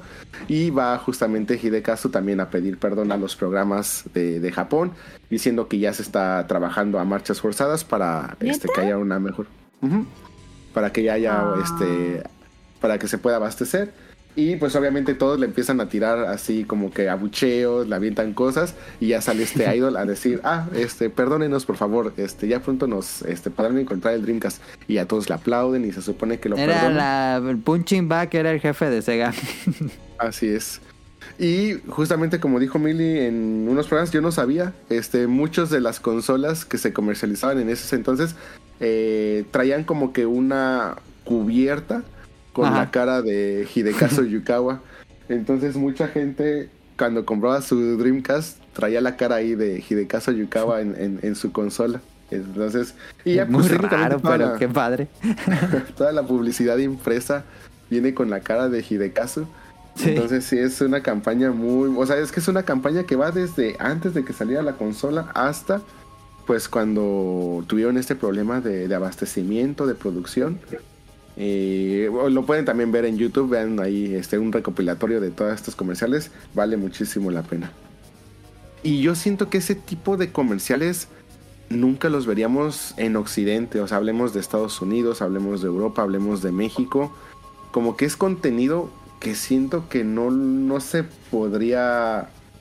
eh, no es contenido como para consumir. No, no, no veo que alguna campaña se animara a hacer algo así, que hasta incluso un, un director, un, este, un presidente de alguna empresa trate de agarrar las riendas comerciales, como lo vemos mucho en Japón. O sea, no, no solamente lo que pasó con Sega, este, Iwata también cuando tomó el control de los, este, de los Nintendo Direct.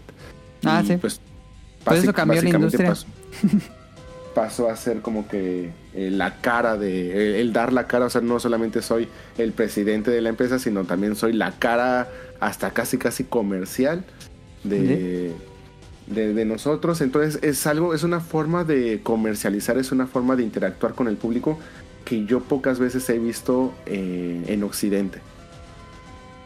Yo estaba checando, no me acordaba que Hidekazu Yukawa murió en la pandemia, le dio COVID. Sí, ¿no? ya falleció. No. En junio del 2021 se nos fue. Este. sí, sí.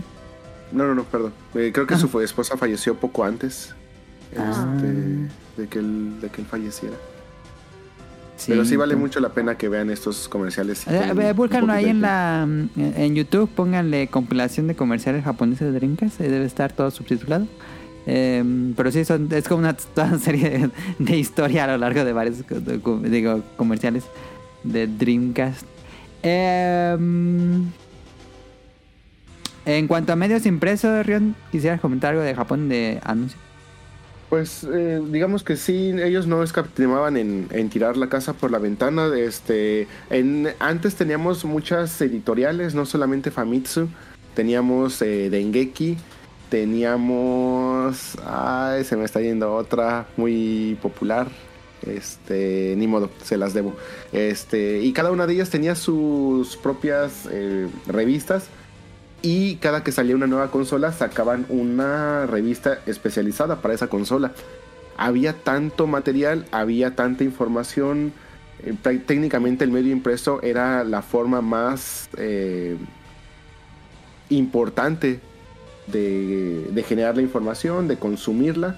Entonces tenían cada uno la Famitsu Nintendo, la Famitsu Sony, la Famitsu Sega, este, y también una Famitsu para cada una de las consolas, y hasta Famitsu Girl y cosas así. Hasta Entonces, era tan- Famitsu Virtual Boy, que nada más tuvo una, una, sola edición, sí.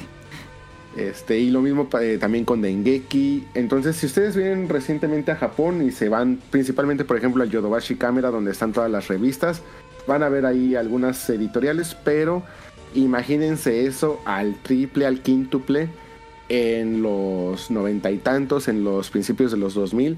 Eh, la- técnicamente todo lo que se podía ver de la industria impresa era enorme. Mm, las entrevistas que se hacían, los reviews, la manera en la que se consumían realmente toda esta información. Incluso había muchos juegos que llegaron a tener su propia revista, o sea, que Famitsu les hacía su propia revista. Final Sí. Fantasy XI, al principio al ser un MMORPG y el más importante de Japón, eh, llegaron a tener su propia revista de estas editoriales, de todo lo que podías ir haciendo, de cómo iban avanzando, de hasta sacaban sus propios cómics y todo eso. Dentro Sí. de la misma revista. Entonces el contenido editorial era bast- eh, era muy, Era muy vasto. abrumador. Yo aquí tengo no un el libro de Capcom Design Works y también tengo el libro de Cap de Capcom de Persona 4, el primer libro de arte de Persona 4 y los publicaba Famitsu. Aquí tienen los logos de Famitsu. Este, entonces también Famitsu publicaba los libros de arte. Imagino que ya estando en pues en el trabajo de editorial ya les decía, pues yo te hago el libro de arte, nomás pásame todo. Y ellos se encargaban de armarlo. Muy bonitos libros de, de, de Famitsu de arte. Lo que pasa es que Famitsu pertenece a una. a- la editorial se llama Enterbrain. Y Enterbrain. de hecho, recientemente la acaba de adquirir Kudokawa. Y todo esto es eh, parte del grupo de Square Enix. Digamos que Kudokawa es eh, la distribuidora eh, de medios impresos y visuales de Mm. eh, Square Enix, por así Sí. decirlo. Entonces, ellos pues como Enterbrain, ellos se dedican a sacar eh, muchas guías de juegos, eh, muchos libros de arte y eh, obviamente no son los únicos, también este, hay otras compañías que también lo pueden llegar a hacer. Incluso, por ejemplo, me acuerdo que cuando salió un nuevo Monster Hunter, cada, el- La cada Biblia. editorial sacaba su propia Biblia de su guía de Ajá. los eh, del, del- de cada Monster Hunter. Y para mí se me hace muy interesante consumir todo ese tipo de material. Incluso si un día vienen por acá, dense una vuelta por los Book Off. En los. Book Off, váyanse a las secciones de las guías. Los pueden encontrar a muy, muy buenos precios. Y eh, porque ya son, o sea, son usadas. Pero las van a encontrar en muy, muy buen estado. Sí, a sí, precios sí. muy, muy reducidos, tipo 200 yen, 300 yens por esas Biblias. Eh, lamentablemente pues es complicado llevarse todo porque pesan mucho, son eh, muy voluminosos, pero al menos sí se pueden llegar a dar uno o dos o lo que ustedes quieran, como ustedes quieran, pero para que los puedan ojear, puedan ver todo el trabajo editorial que hay detrás de muy todo este bonito, material. muy, muy bueno. No piensen que nada más son, pues, este, columnas de información, sino que hay un trabajo editorial de diseño muy bonito. Y también si yo no sé hasta cuánto llegue a, a vivir la Famitsu, la Famitsu se sigue publicando cada semana. De Sí. hecho es de las pocas editoriales de videojuegos impresas que siguen vivas actualmente en Japón. Ajá. Yo no sé hasta cuánto vaya a vivir. Este todavía llegan a tener ediciones muy muy bonitas que no son engrapadas. La edición normal siempre es engrapada, pero de repente llegan a sacar ediciones que ya no usan grapa, que es con esto mm, Con, ay, de, mm, pues, pasta gruesa, de pasta. de pasta, entonces empastado. En pasta. cuando llegan a sacar algún título importante y le dedican eh, cuarenta y tantas, sesenta y tantas páginas nada más al lanzamiento de ese juego. Y, y yo sí les recomiendo también si se dan una vuelta por Japón o tienen la oportunidad de importar alguna de estas revistas, Ajá. háganlo. Siempre vale mucho la pena tener aunque sea una, Una Famitsu una ahí. edición. Sí, vale mucho la La, pena. la pueden comprar si están interesados, pueden comprarla en Amazon Japón y se la envían a México. Este, digo, no suena, no sale tan barato, lo que te va a salir mucho más caro el envío que la revista, porque la revista no es, no es tan, no es tan cara. Pero sí, sí la, sí la envían sin problemas a la Famitsu, la de la semana, la pueden pedir en Amazon Japón antes de que se agote, porque luego es muy, muy, es muy común que se agote. Este, pero sí, sí la pueden comprar en Amazon Japón y la envían a México. Eh, lo que pueden- sí, sí. Perdón. Ahí lo que pueden hacer es cuando vayan a hacer algún pedido. Pues he visto que últimamente eh, ya se la pasan importando todos los amigos de aquí. Sí. Entonces, para la próxima que pidan amigos, hagan algún pedido, pues ahí nada más métanle una Famitsu. O si están buscando Famitsus viejas y ven que todavía hay en existencia, pues igual y se piden ahí unas cuantas. Y- ajá. O algún libro de arte, alguna guía. Este, todo, Y cualquiera de ahí estos, ya sea mismo un te libro de meten la Famitsu. Ajá. Una guía, este, todo esto, créanme que es un trabajo editorial hermoso, increíble. Y no, no importa cuál, antes había muchísimas marcas, eh, como les digo, Dengeki sacaba su guía, Famitsu sacaba su guía, luego si era un juego de Capcom, Capcom sacaba su propia guía, y si era un juego que salía para PlayStation tal, Sony sacaba su propia guía, entonces tenías cuatro Biblias para elegir. Hoy en día ya son, llegas a te encontrar una o dos a lo mucho, pero eh, este tipo de guías también valen muchísimo la pena. Ya se estaba muriendo un poquito el mercado de las guías. Por lo menos en Occidente siento que ya está casi muerto. Pero en Japón todavía sigue vivo. Eh, Y bueno, este, nada más para acabar y concluir el tema, para no alargarnos de más, este, y que participen más Anal y Daniel Caro, este, ¿creen que em, todavía se apueste mucho por campañas de publicidad o ya? Porque mi teoría, igual voy a co- contaminar el comentario, pero la pregunta más bien, creo que mi teoría es que ya con los directs ya no ocupan campañas de publicidad. ¿Ustedes qué dicen? Definitivamente los directs es una manera más directa de llegar al público. eh, porque poner un comercial y llegar a millones, pero que te compren solo unos cuantos, o creo que es muy impersonal. Los direct los se conectan y ven directamente los que van a comprar o consumir, ¿no? Vemos el comercial tal cual. Y es gente que quiere ver el comercial, ¿no? Sí, sí, sí. ¿Crees que la Sí, publicidad, más bien, la publicidad ha cambiado a ser algo muchísimo más específico y ya no tan general? Sí, antes te tenías que chutar todo, ¿no? Con el algoritmo. Yo creo que sí. Yo creo que sí. ¿Tú, Caro, qué piensas? Pues. Pues es que el marketing ha cambiado muchísimo. Entonces. O sea, sí es necesario. Pero. No sé.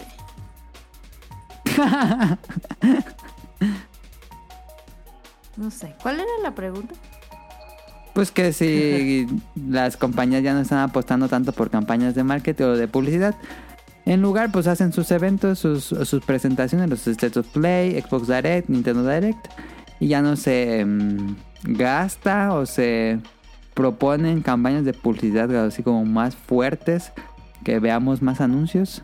Igual porque nosotros vivimos en una ciudad más chica, pero igual en Ciudad de México ha de estar, no sé, bañada de espectaculares de Nintendo Switch o de Spider-Man 2 o de PlayStation 5 o de eh, Starfield, no sé. Depende. Creo que, creo que depende del juego. Por ejemplo, cuando son juegos así de grandes como Spider-Man, o sea, de. que lo traen empresas grandes como Spider-Man. Ahora que fui a Ciudad de México, sí hay bastantes anuncios, Publicidad. por ejemplo, de Spider-Man. Ajá.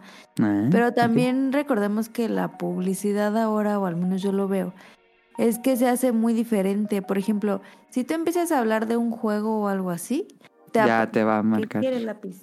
En Te Instagram. aparece, ajá, te aparece ya de que una página de Instagram de el juego o de las cosas porque pues te escucha el celular. Entonces son como, siento yo que son como campañitas más chiquitas, pero como más directas a lo que... Más específicas a lo que tú buscas, ya no te cae publicidad de todo, cualquier cosa, sino que ya es tal vez un poco más específico. Que eso es bueno y malo, pero porque nos tienen más controlados y, Ajá. y casi casi nos podrían pues hacer que tomamos una influencia en comprar ciertas cosas de manera casi casi corporación malvada. Ah, muy Pero- cyberpunk esa idea. Pero ya no nos cae de todo Pero no deja de ser una campaña, o sea, también. al final es una campaña que las empresas están utilizando con Facebook y con Ajá. Y con Instagram y no deja de ser una campaña. O sea, a lo mejor ese tipo de campañas que son súper específicas son mucho más caras que lanzar eh, una, por ejemplo, de Spider-Man y saturar lleno de, mm, de anuncios y cosas así. Pero es que depende del juego. Por ejemplo, como Kike juega Magic, pues luego me dice de que mira esta carta, no sé qué. Ni siquiera decimos Magic como tal. Y a mí, ajá. cada que, que yo me meto a Instagram eh, a ver una historia, me aparece así el... Ah, a mí nunca me sale una publicidad de. Magic, fíjate. Sí, Yo soy yo público que- y no me sale. Yo creo que ahorita que, escu- que escuchó que estás diciendo Magic, te va a salir una... Es una historia que es de Magic y dice Magic y te ponen como tres cartitas y te ponen de que Ah, compra no, ahora nunca me ha salido ese. y te pone el swap, sweep, swap pop, sweep, ¿cómo es? Swap pop, el que le subas. Swipe. Soy pop. Y a cada pinche rato, o sea, yo ni siquiera compro eso ni. mm, Pues no juego y todas las historias, o sea, cada que me meto, al menos a- una vez al día me aparece el de Magic. No me Mi algoritmo no sí le sabe porque a mí sí, ya no uso tanto, no, ya casi no uso la verdad, pero me sale mucha publicidad de productos para la gastritis, para problemas intestinales. Pepto Bismol, Ok, gastroenteritis. qué Eso siempre me sale a mí en Instagram. Ok. Y Es sí, pues que- hubo, hubo momentos en que eh, tuve problemas de eso y sí compraba eso. Qué pedo. Ok, pues es que eso sigue siendo una campaña. Estamos Entonces, controlados.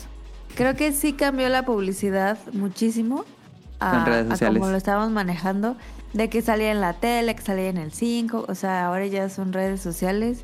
Y pues sí, eh, mucha contaminación visual en las grandes ciudades, como yo lo que vi ahora que fui a Ciudad de México, que fue la semana pasada, eh, fue el de Spider-Man. y ¿cuál otro vi? Vi uno de Nintendo. Xbox, pero no me Ah, ¿de acuerdo. No, de Switch no, fíjate. Y fíjate que de Switch nunca me aparece nada para comprar. Nunca. En o Instagram sea- no, a mí tampoco. Nada. De Xbox sí. De Play tampoco. Pero de Xbox sí me aparecen. Y sí he visto publicidad de Play y de Xbox así en la calle. Pero de Nintendo no, fíjate. Y no sé por qué. Ok. ¿Tú, Daniel, algo que quieras opinar?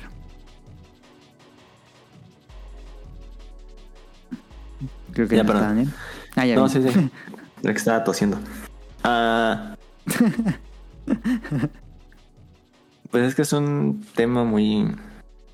Muy abierto, no sé. Ah. Pues sí, digo, publicidad. Ah, bueno, por ejemplo, acá, pues no. Yo nunca he visto una publicidad de algún videojuego. Más que en una tienda, pues así, Liverpool o así. Ajá. Pero así espectaculares o en la calle, ¿no? ¿No has visto? ¿Ahí en No, nunca. Hacia México sí. Cuando he llegado a ir hacia México sí hay. Sí. Pero en Guadalajara yo nunca he visto. Ok. Nunca.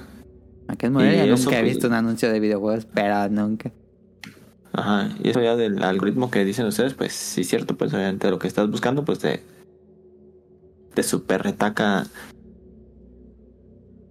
Que Aunque no tiene que ver pues con el tema, pero pues, yo, yo estaba buscando unos tenis. Ah, ¿y te sale publicidad? No. tenis? No, ah, sí, pero unos tenis que a mí me gustaban, me gustaron. Ajá. Y dije, ah, están chidos, luego me los compro. Y, y me salían esos mismos tenis, pero en otra tienda, y luego esos mismos tenis como en tres tiendas diferentes. Porque ya te encontró tu historial de búsqueda. Ajá, y ya me los puso. Me los, me los puso con la página oficial, con Deportenis, con Marty, con nada más así. los mismos los tenis. Ya, anímate, Sí, por favor. Así se está el algoritmo. Sí, pero no, no caigo. No he caído. Pero de algoritmo, en, en tu algoritmo no hay nada de videojuegos. Ah, no, no, no, fíjate, no quiero hacer nada de cosas en mi algoritmo. En cuanto a algoritmo, bueno, a, a mí en Twitter, eh, que, que ya como que sale mucha más publicidad, eh, me sale juegos independientes de Steam, curiosamente. Me salen de que ya salió el juego, este juego independiente. No sé, algún simulador de granja, algún Ah, juego de me sale mucho de eso. Sí, ¿verdad? Sí, de eso y de invertir en no sé qué chingaderas. Ah, invertir en bitcoins. Ah, no mames, siempre Ah, sale esa mamada. ajá. ¿Sabes Sí, qué sí. publicidad vi en Ciudad de México ahora que fui? Eh, vi un... eh, una lona, ¿cómo se dice? Un... Un espectacular. Espectacular. Un espectacular de Candy Crush. y yo... Ah, qué raro, todavía existen. Siguen Ah, ¿qué jugando pedo? Candy Crush. Ajá, y en el... Nos, nos fuimos en un como un Y se metió a jugar Candy Crush, ah, caro. Sí me dan ganas, pero dije, no, no, no. Este... mm, Nos fuimos en un puentecito, sí, como un subterráneo, que también ahí ponen promocionales. Y ahí apareció ese de Candy Crush. Y luego más adelante en otro era el, el de Spider-Man. Pero se me hizo raro que el Candy Crush estuviera por ahí. Sí, está raro. Y bueno, esta anécdota la platicamos, o la puse en Twitter. Pero cuando vas a Japón, los anuncios en Twitter es puro manga, anime y videojuegos. Dije, ¿qué pedo? Estos anuncios nunca me han salido. Pero como que detectó que estaba en Japón. Y sí, Frieren, a Shonen Jump. Bueno, Rion vive allá, entonces imagino que tiene pura publicidad de eso en su Twitter. O en Instagram, no sé. Me salen puros Aerogames de DBM, no sé por qué. DM, sí. Qué extraño. y de, de Kabakuras, ¿no? Yo me acuerdo que salían como de citas, o no sé si eran de Kabakuras o era de programas de citas. Ah, caray, pues tendríamos que verlo, pero seguramente sí hay de uno y de otro. Entonces, este. En sí, Twitter me salían. Ni tantito. Eh, Río, no sé si quieres comentar algo más o me paso a los comentarios del público. Este, pues ya nada más para concluir el tema, este, creo que, eh, bueno, pri- principalmente muchas gracias por este, permitirme compartir. Esto es un tema casi casi introducción. Podemos hacer muchos más programas de este tema porque sí da para mucho. Sí, de hecho, justamente como les había comentado eh, un poquito antes, o sea, hay una parte de la evolución de los comerciales de Nintendo que me gustaría mucho en algún momento llegar a, a platicar o, o contar de cómo, cómo cambiaron mucho, principalmente obviamente los comerciales de, de Japón, este, los promocionales también en tiendas, que es algo que tampoco tocamos. Me acuerdo Mm, mucho sí, de mis sí, idas luego a Estados Unidos, cuando entraba a un Toys R Us principalmente y no era, este, me, me- me volvía loco. Y por ejemplo, lo- los promocionales de los Yodobashi, cosas así. Las campañas de marketing de las consolas, incluso justamente como gracias a todo esto, este, Sony pues técnicamente desplazó a Nintendo y a Sega de, de la competencia, al menos hablando de lo que fue PlayStation y PlayStation 2 y como toda la parte del marketing apoyó muchísimo, tanto en Japón como en, en Occidente. Me ha aventado varios este, videos en, en YouTube y el tema es sumamente interesante, pero pues ya esperamos que en algún momento lo podamos este, tocar. Hacemos Realmente otro. Sí, sí, sí. Nos ha tocado muchísimo ver cómo, eh, cómo ha evolucionado todo este tipo de contenido, cómo hasta incluso podemos recordar las portadas del Mega Man o del Rockman, de los primeros en, eh, Ah, en tengo que hacer un programa de eh, pues arte en portadas occidentales, orientales. Ah, es tan distinto. porque los artistas no tenían idea de lo que se estaba hablando y hoy en día hablar o simplemente mencionar Mega Man, Rockman, luego, luego inmediatamente te, te sale la imagen. Yo creo que hasta hay mucha gente que no ha jugado algún título, pero que reconoce al personaje.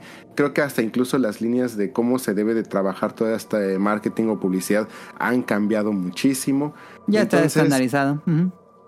Y el que hayamos sido como que parte o al menos eh, pudimos ver cómo fue evolucionando todo esta, todas estas campañas o al menos de una manera directa o indirecta a mí me parece fascinante. Eh, el tema se me hace increíble y ya ojalá que en algún momento pudiéramos este, platicar un poquito más a fondo muchos de este tipo de detalles. Ojalá que la gente mientras íbamos comentando algunos de estos puntos eh, se les haya venido algunos recuerdos a la mente y pues ya si pueden y si quieren ya nos compartirán en algún otro comentario eh, sus impresiones de lo que fuimos hacer hablando. la, la parte 2. Eh, vamos a los comentarios del público porque también hay. a Esto nos va a dar para plática. Andy nos escribe. que Nos acompañó la semana pasada, muchas gracias. Ufa, Temardo. Hay mucho comercial fascinante en Japón. Algunos de mis favoritos son los siguientes. Los comerciales de Dragon Quest que grabaron en España y República Checa. Tremendas joyas, uff, grandiosos comerciales. Que por extraño que suene, esos comerciales eran con actores occidentales, eran en estos lugares, eh, hablaban en español en uno de ellos, creo que en el 7. Em, y curiosamente nunca salieron de Japón. Digo, fue raro que salieran los Dragon Quest de Japón para empezar. Pero sí, eran muy padres porque era como una recreación, como estabas viendo la película de Dragon Quest, como un tráiler de una película de Dragon Quest en live action. Muy padres estos, comerciales. pero de- pregunta perdóname ¿No sientes, por ejemplo, veo que Andy, Roll, este, Jesús eh, y tú, yo, todos coincidimos en que son comerciales increíbles? Pero no sientes que si en algún momento nos hubieran dicho, ah, les presentamos la nueva película de, de live action de Dragon Quest y que hubiera quejado. línea? Sí. Ajá, ¿no, ¿no sientes que hubiera sido? Entonces, Sí, como que sí, sí, me causa mucha mucho interés cómo es de que en el comercial a todos nos, nos emociona, nos apasiona. Este, creo que hasta incluso el elenco como lo, lo eligen como que tratando de adaptarse un poquito más al arte. Ajá, ajá. Es muy interesante. Hasta me recordaba como de esos programas noventeros tipo Shina, tipo He-Man. No, Sí, sí, sí, no. sí. era He-Man? Sí, sí, sí. No, era, Era este Conan y Conan. Conan y esta Este- Shina. como con, con ese estilo este, visual. Pero siento que si hubieran dicho, ah, les presentamos ya la película de Dragon Quest que siguiera esa línea, yo siento que muchos nos sentiríamos decepcionados. No sé. Nada más era comentar eso. Sí, Pues pasó con Street Fighter, que hubo un comercial con actores y ya luego salió la película. Eh, creo que nos gusta por la nostalgia, porque no nos tocó en su momento. Que, esa, que ese juego, el de Street Fighter, la película, fue uno de los títulos de lanzamientos de Capcom para el PlayStation. O sea, era su carta de sí, sí, sí. presentación para el PlayStation, para el primer PlayStation. A mí se me hace increíble y, y me rompe por completo mi línea temporal de cómo pensaba que eran los juegos o cómo habían salido los juegos. De caja grande de esos de Play 1. Dice, de otros comerciales favoritos de Andy, el de la avestruz asemejando chocobo de Final Fantasy. Es un comercial muy raro. Eh, no pensarías que es de Final Fantasy hasta el final que sale la cancioncita y el logo de Final Fantasy. Em, pero está, es interesante, es como un comercial muy abstracto a mi gusto. Em, el de Final Fantasy X, X2 HD me hace llorar. Ese no lo he visto, fíjate. Ese comercial no lo he visto. Eh, el mítico de Zelda de A Link to the Past con canción y coreografía, que fue el que les mencionamos. El de. mm, Pues este que baila como, como un bailable ahí. Y dice Occidental, los que más me gustan son los de Zelda Wind Waker en español latino. El de Ocarina con, Miran, con Mirinda, que me voló el cerebro. Que abre ahí el, el cofre Link y saca el Mirinda. El de Paper Mario con la voz de Picoro, que es Carlos II. Y cómo olvidar a los señores de We Want to Play. Saludos. Que son los, el- Saludos, Andy. los comerciales estos de, de los dos japoneses que tocan en la puerta y le dicen que quieren jugar. Em, ahí está. Roll nos, descri- nos describe y nos dice, hablen de los comerciales de Dragon Quest, el de Halo ODST y el de Gears of War 2, grandes comerciales. El de Halo ODST, ¿cuál era Tonali? Eh, El de.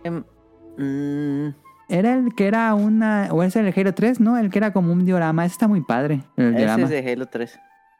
Está ¿Cuál era el perrísimo. Halo? No me acuerdo de ODST en la tele. Ah, sí, era un live action. Ya me acuerdo, era un live action que caía un pot. Bueno, que eran los ODSTs. Ajá. Pero sí, sí, me acuerdo, ya me acuerdo. Es- no, no me acordaba tanto, pero sí, sí, es un comercial live action, así como es una película. ¿Tú te acuerdas, Daniel? De ODST, no. Era un comercial live action, según yo. Halo siempre Dice... tuvo buena campaña.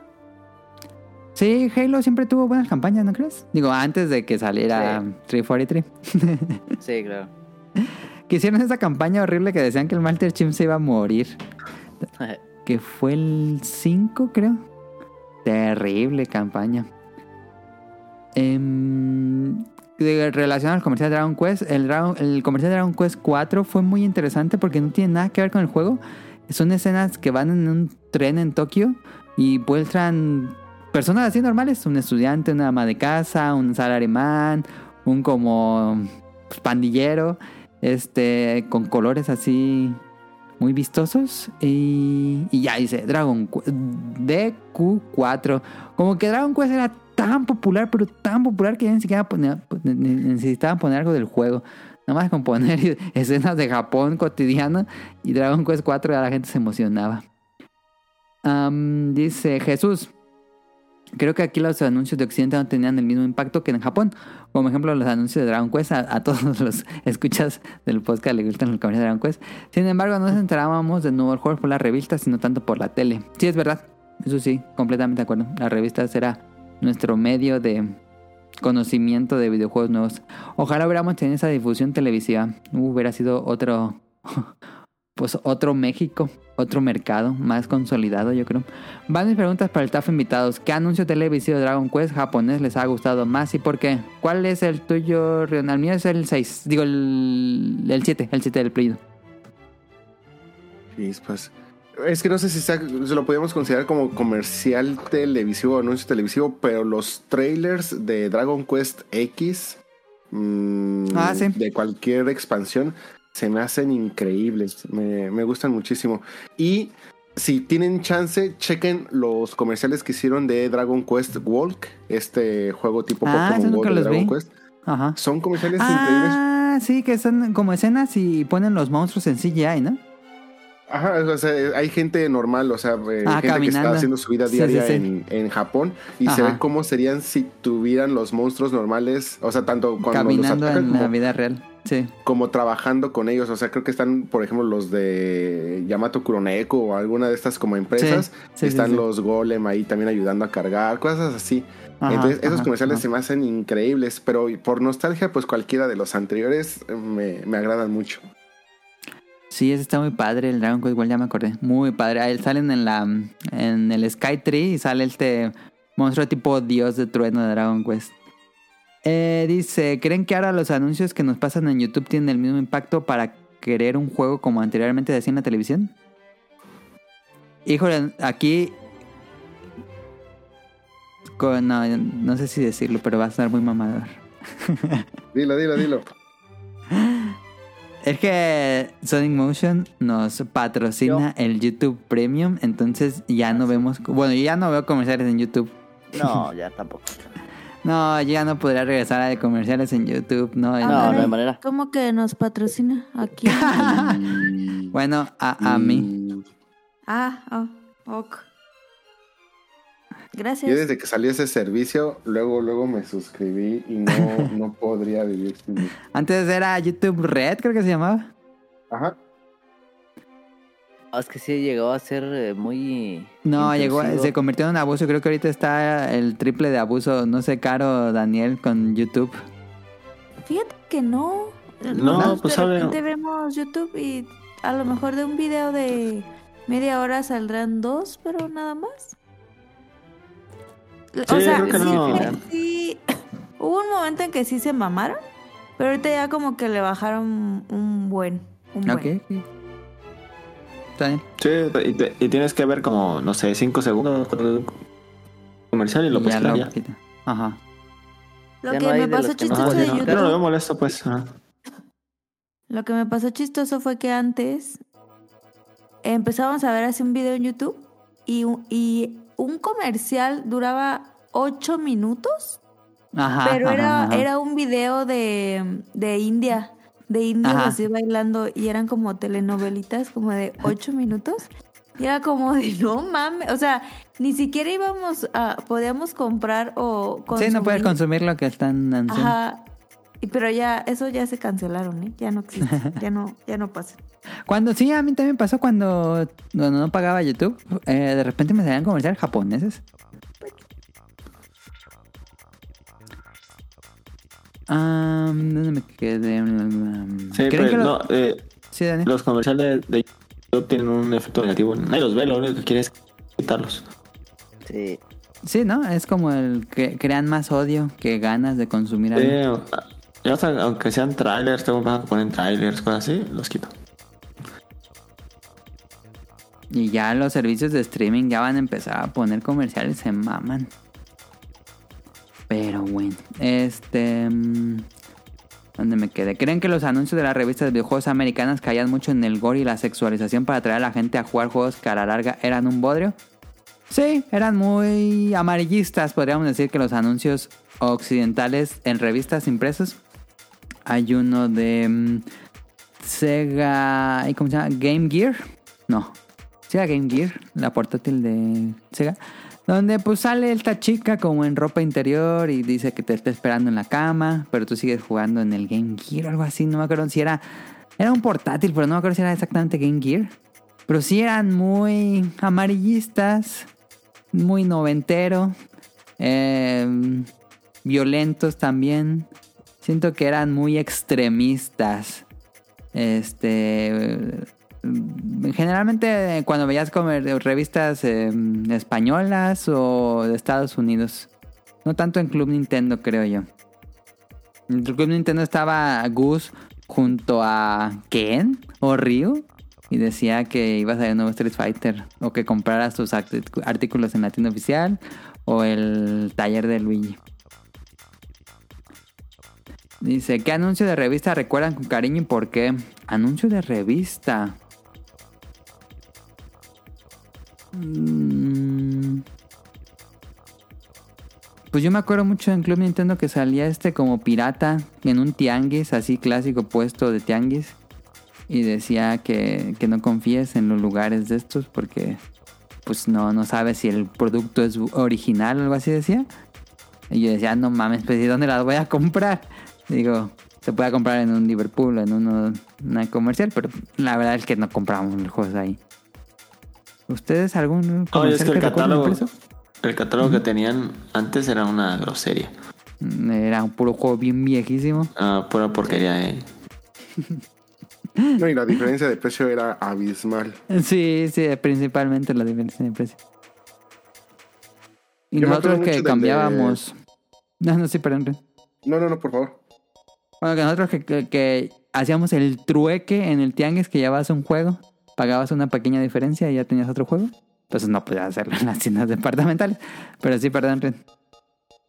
Yo me acuerdo del de Turtles in Time, que eran las cuatro tortugas como que en diferentes líneas. Ajá. Cada uno este, pues representando una diferente época de acuerdo a lo- al juego. ¿El arte original de la portada? Eh, el del anuncio. No, no era eh, justamente el de. Ah, ya sé cuál, ya sé cuál. Que Lo salía uno en vaquero. Uno, Uno pirata. pirata. un- Ajá. era Leo- Leonardo Pirata, creo. Ajá. Ahí no me acuerdo cada uno. Pero Sí, sí, ya me acordé, ya me acordé cuál dices. Ese Sí, me gustaba mucho. Sí. Pero ahorita sí no me acuerdo de alguno. Estoy viendo mi colección de revistas, pero no se alcanza a ver los anuncios. Este. Dice: Los anuncios no indicaban muchas veces cómo el juego. Ejemplo, Airbound de NES. Que el Airbound de NES, híjoles, ahí puse el ejemplo en el guion. De cómo vendieron Airbound en América y Mother 2 en Japón. En América Airbound lo vendieron con una campaña de marketing donde era un rascahuele. En la, en la revista decía, este juego apesta, así literalmente, este juego apesta. Y tenías que rascarle y pues olía a algo que olía feo. Era un, un estos rascahuele. Y el eslogan era, este juego apesta. Díganme si va a tener éxito un juego que diga eso. Em, y bueno, en, en Occidente, en Japón eran, pues eran las pantallas. Tenía un actor, no sé quién sea ese actor, la verdad. Porque no es Ichigesato Itoi. Este, pero bueno, ahí tenía el logo de Mother 2. Pero estuvo muy rara la campaña de, de Airborne en Occidente. Em, ¿Dónde me quedé? ¿Creen que eso hacía que los juegos tuvieran mayor alcance? Pues quién sabe qué tanto ayudaba. Por lo menos en México no sé qué tanto ayudaba la publicidad en revistas. Yo, yo creo que sí debió ser algo importante. Porque pues antes comprábamos los juegos de acuerdo a la portada. Pero sí, generalmente las portadas no decían nada mucho del juego. Ponían alguna escena interesante, ilustrada, pero no veíamos screenshots. Am, ¿Qué opinión les dejó en su momento los comerciales de PlayStation 2? Comerciales de PlayStation 2 son rarísimos, son de miedo esas cosas. ¿Tú los llegaste a ver? También perras. Tonali, ¿sí los, sí los recuerdas? Los de David Lynch. Sí. También chidas. Pero no entiendes qué pedo eso. no ¿Te gusta? pues- Es como el Don Berredora, ¿no? Sí, exacto. Eso está chido. Sí, Digo, son creativos. El pato, pero y luego salía nada más PlayStation 2. Este. Sí, PlayStation. Digo, estuvieron bien porque se quedaron con nosotros. Son, son muy memorables. Pero quién sabe qué tanto fue a la gente a comprar un PlayStation 2 por ver un comercial de David Lynch. Ah, no, no. Eso sí no creo que haya servido peso. Pero nomás como que la gente decía, ah, ¿qué pedo con ese concepto? Le dio cierto estatus ¿no? Ah, que lo haya hecho David Lynch. Y pues ya. a mí ya Este, me gustaba. ¿A ti te gustaba, Andrew? Algo interesante que mm, a lo mejor no muchos recuerdan es de que muchos de estos, esta línea de, em, de comerciales empezó desde el primer PlayStation y de hecho fue parte mucho del éxito que tuvo, al menos para comercializarse en Occidente, de este tipo de comerciales como que sin mucho sentido, medio bizarros. Disruptores. Ujú. Entonces, eh, se me hacen muy interesantes, me, me- me- gustan, me llaman la atención. No, no diría que son la mejor forma de comercializar una consola, pero pues sí, me, vamos, por lo que representan, pues me, me gustan. Interesantes. Pues ahí está el tema. Ya leí todos los comentarios de la, del tema. Entonces vamos a otra sección porque ya duramos bastante. Eh, va corte musical. Ahorita venimos.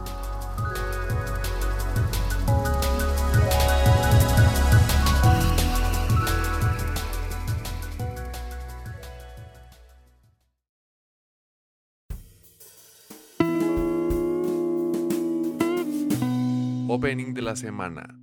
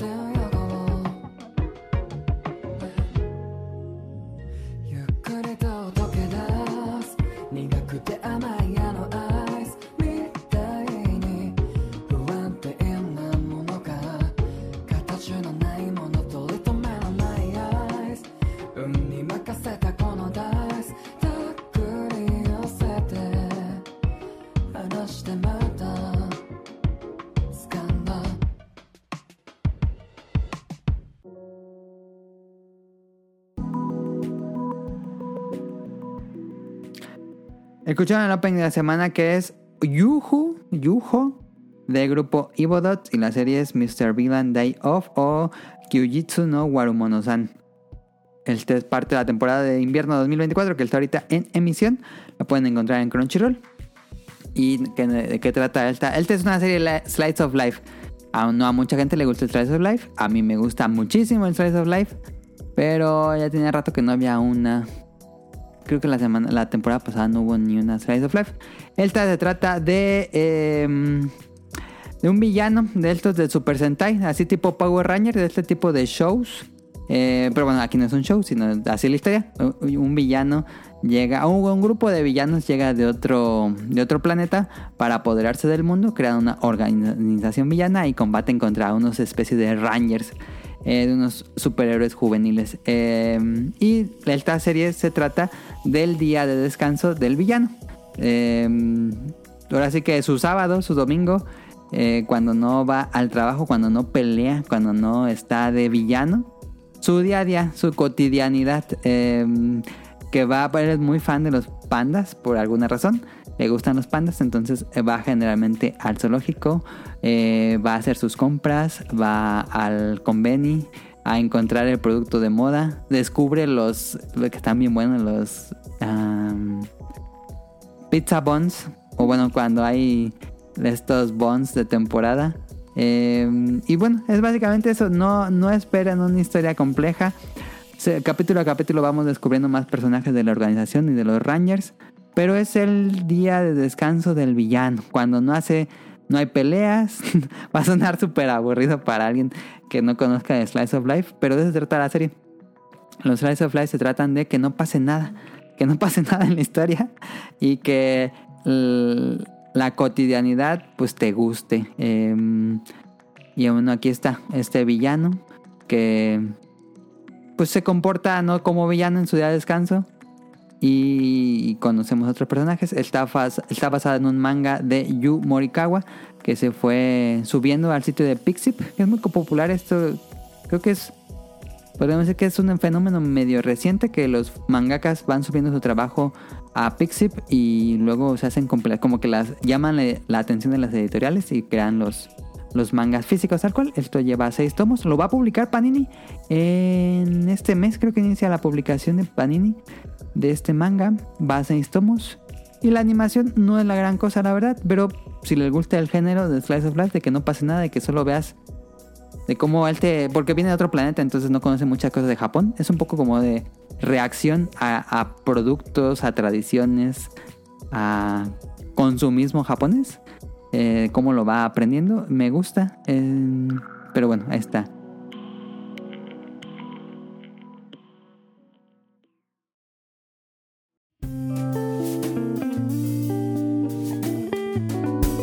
Datos curiosos.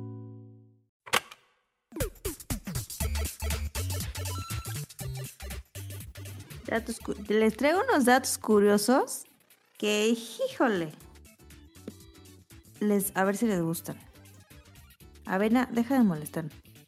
A ver, eh, ando remodelando unas salas de, de rayos X. Entonces, em, dije, ¿por qué no hablar de rayos X y la radiación? Porque como que Marie se Curie. dice, ajá, se dice cosas, pero no sabemos, ¿no? Ajá. Cállate. Entonces, em, les traigo datos curiosos de eso. Les traigo una lista de lo que equivale la dosis que nos da una máquina a lo que tendríamos. O sea, van a decir, ¿cómo? ¿Qué? ¿Te das de Ajá. cuenta que nosotros estamos eh, expuestos a radiación natural del De- planeta? Sí, sí, sí. Eh, una persona promedio en Estados Unidos recibe una dosis efectiva aproximadamente de 3 MSB por año de radiación natural. 3. Entonces, em, por ejemplo, personas que viven en altas, eh, en lugares altos como Colorado o Nuevo México, aproximadamente reciben 1.5 MSB por año. Y las personas que viven cerca del mar o en la costa reciben aproximadamente 0.03. O sea, sí varía bastante. Em, ¿Dónde hay más entonces? no, ese no es el punto. Eh, ok. Por ejemplo, Colorado. la cantidad de radiación para una radiografía de un adulto equivale a 10 días de radiación natural. Ah, Ah, entonces ahora voy a esa, a esa lista. Una tomografía. la- las tomografías es donde te meten como a una maquinita que es como circular, como don- donde pasan Ajá. las películas. Pero esa máquina es súper, súper potente y es donde más tienes radiación y es donde pues más deberías evitar una tomografía.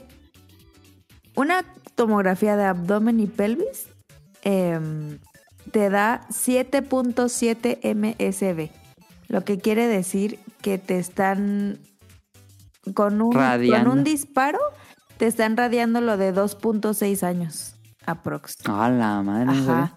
Por ejemplo, si es una tomografía de abdomen y pelvis repetida o sin material de contraste, porque luego te ponen yodo del contraste para que Ajá, eso le mejor. hicieron a Daniel. Ajá. Ah, ¿sí? Ah, pues imagínate, le pusieron 15.5 MSB, que equivale a 5 años. Eh, A la madre. si te dan um, tomografía, bueno, no, ya vimos lo de la tomografía. Eso es para la región abdominal, por ejemplo. Y si, si queremos ver los huesos, por ejemplo, un rayos X de columna lumbar o de alguna pie, algún mano X. Para, ra- para columna lumbar te aplican en el disparo 1.4 MSB, que equivaldría más o menos a 6 meses. A un tercio del año. Ajá. Y en- si te ponen para una manita o un pie es muy, muy, muy poquito. Punto 001, o sea, como 3 horas de radiación. Ahora, si te van a dar una tomografía del cerebro o todo el sistema nervioso, cabeza, cuello, columna, una tomografía de columna son 8.8 MSB, que son 3 años Ajá. una tomografía de cabeza y cuello 1.2 que equivale a 5 meses. Por ejemplo, una de tórax 8.8 que serían 3 años. Em, un rayos X de tórax punto .1 que son 10 días. Mira, por ejemplo, para rayos X dentales, ya ves que también para los dientes nos sacan. Ah, te to- toman radiografía en los dientes. Ajá. son, es una dosis súper, súper chiquitita, es .005 que equivale a un día. Los rayos X que son panorámicos son .025 que son tres días. Ok. Angiografía coronaria. Este es un otro procedimiento. eh, Eso es del corazón. Ajá, que te meten, mm, te destapan coágulos, sí, y te ocupas una angiografía y te ponen radiación. Eh, son 8.7, que son 3 años. Em, una densitometría ósea, que es como que te dicen el estado de tus huesos. De los huesos. Ah, 0.01, que son 3 horas. Mm, a la madre, pero tomografía. a ver. Ah, Es que bueno, un- pero eso es peligroso, el que te den mucha radiación. Sí, ahorita, ahorita vamos a los riesgos. Ok, ok. Ya nomás, ya acabó. Eh, hay, hay un área de la, de la imagenología que se llama medicina nuclear, que justo es lo que ando eh, remodelando. Y esta medicina nuclear es como muy fatalista porque sí te meten muchas cosas eh, radioactivas. Porque eh, primero te tomas un liquidito que es radioactivo, que es como el medio de Ah. contraste, y te meten a la Sí. máquina y en la máquina te vuelven a disparar. Ah, Este disparo, por ejemplo, tomografía por emisión mm, tom- computarizada, protocolo cuerpo entero, la dosis de la radiación es 22. O sea, son no 7 manches, años. media vida. Sí, es un bueno, manches. No, Y- 22 es más de 7 años, sí. Dice ¿Es más, no? 7.6 años. Ah, Y dice que, bueno, cuando te haces ese estudio quedas radioactivo y te tienes que ir a tu casa o a un lugar donde no haya más personas porque el baño también se pone radioactivo porque todo lo que te tomaste Ah. es radioactivo. Entonces te dicen que un... como Mero cuando hace el experimento en la universidad. Por ahí, muchachos. Te tienes que quedar un día entero solo em, en algún lugar. Por ejemplo, una amiga se hizo ese y se tuvo que ir a un hotel porque en su casa estaba su mamá. Y a los que limpiaron el hotel con cáncer. Y pues toda tu pipí y todo lo que lo que desechas es radioactivo así todo un día. Y sí está, sí está feo. Entonces, ahora vamos a los riesgos. Am, En lo que Caro los Ajá. lee, recuerden que una de las crisis este, radiactivas más fuertes que hubo en México fue gracias a un componente médico Ah, el de... Ah, ya. ¿De qué? de que se robaron un, Ah, sí, es cierto. Un, aparato. un aparato que al final recuperaron no sé dónde, pero lo habían dejado como con un montón de material de construcción o, o más bien lo deshicieron y lo, Lo ven- hicieron y quedó en el, coba- el cobalto en el, en las, pues en el cemento. No, man. Algo así se utilizó para mucho material. O sea, se supone que incluso hay tanto porcentaje de gente que vive en el norte que posiblemente tiene dentro de sus viviendas o cosas así material radioactivo. Cobalto. No manches. O a causa de esto. Sí, no sí, sabía. Dato curioso. bueno, entonces, eh, tenemos radiación natural que, que no, no nos pasa nada. Pero ya cuando nos hacemos este tipo de cosas, los riesgos aumentan. Tienes eh, aumento de, bueno, tienes posibilidad de desarrollar cáncer en tu vida. Em, Claro. Niveles altos pueden provocar cataratas y quemaduras en la piel. Eh, a Te cansas, ¿no? Yo había escuchado que la gente que Sí, como que te le llega mucha radiación, Ajá. sí, te- terminan muy cansados. A mayor dosis de radiación por exámenes, repeticiones o números de prueba, mayor es el riesgo de cáncer. Eh, recibir rayos X a una edad temprana aumenta el riesgo de cáncer en mayor medida. Ajá. Las mujeres tienen un riesgo de vida de por vida ligeramente más alto que los hombres a desarrollar cáncer por radiación. ¡Hala! Es el patriarcado radiactivo. No se deben hacer pruebas radiológicas a no ser que sea estrictamente necesario. Aunque los peligros sean reducidos, la suma de exposiciones a la radiación, la edad, así como el género, debe tenerse en cuenta a largo plazo. Y, dato curioso, eh, los radiólogos, los que se dedican a hacer estas pruebas, por, por ley traen un, un aparatito así chiquitito aquí.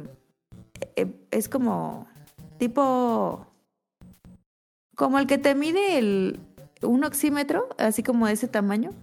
y lo, Sí, sí, sí. y lo traen aquí en, como en el cuellito o en su batita.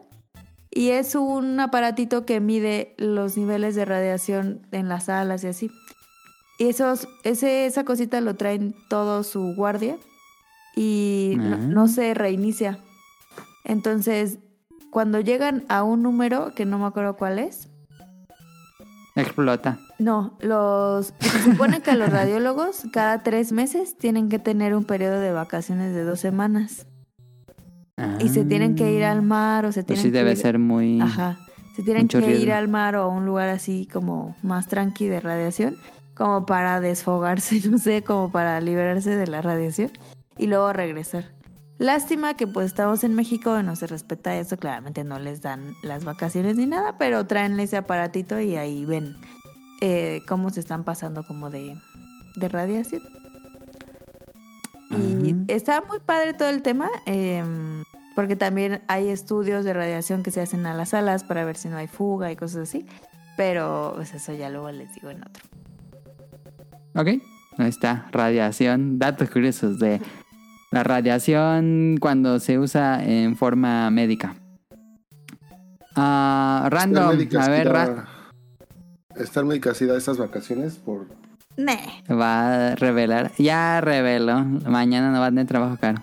Este, en random, eh,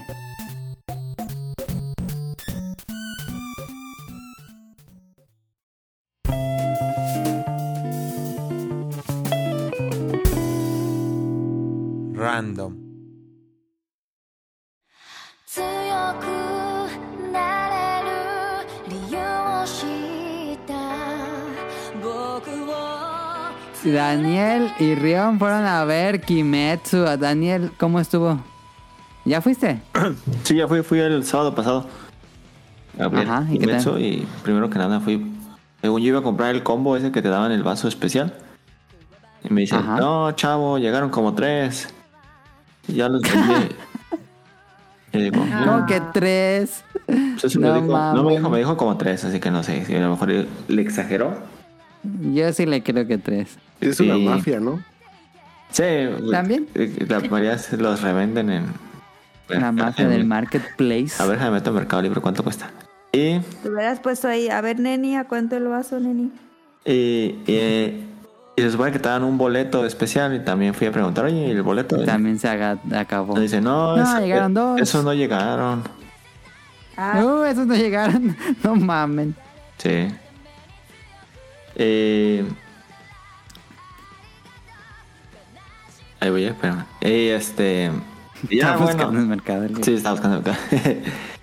Y- pero estuvo bien raro porque la película, cuando yo lo compré los boletos, no decía subtitulada, doblada ni nada. Y me tocó doblada ¿No decía? español. No, no decía, no había ni. No, guácala. Y el doblaje, pues sí, obviamente es malísimo. A, a mucha gente le gusta. A ti te. A mí no me gusta. Yo lo he escuchado en doblaje en español que me ya. A mí no me gusta. A mí tampoco no me gusta nadisísima.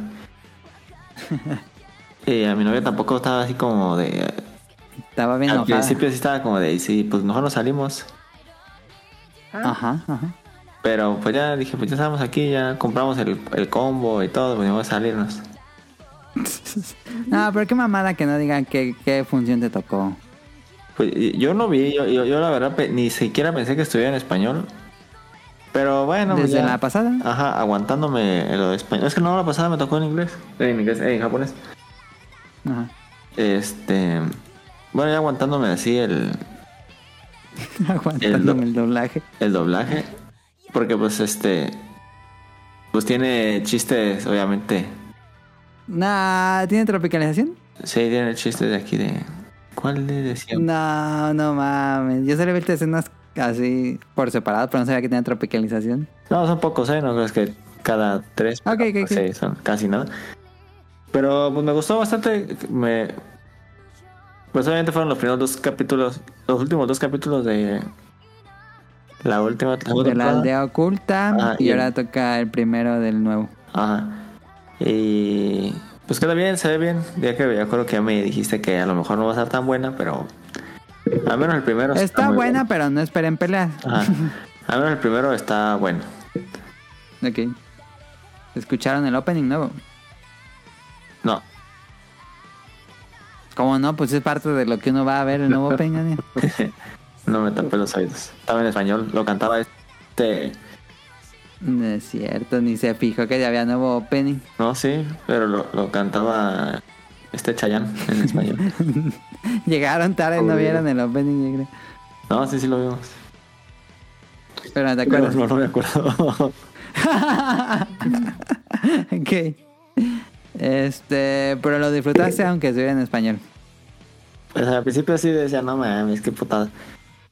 Pero no, sí, después ya, pues ya me aguanté. Y sí, sí me gustó, fíjate bastante. Lo disfruté. Ok. Ahí está. Y creo que puedo Eh, ser actor de doblaje. Si ellos pueden, yo también. Qué bien. Y también fue Rion allá en Japón. En, a ver, el de este Rion, ¿qué te pareció? ¿Le- ¿No te tocó en Este- español? No me tocó en español. No, de hecho me sorprendió de que dijeras de que estaba en español, pero pues ya ahorita me hace mucho sentido porque pues efectivamente en el evento ese especial llevan a los a los que hacen la voz también en español, entonces pues sí ya, me Sí. hace todo el sentido.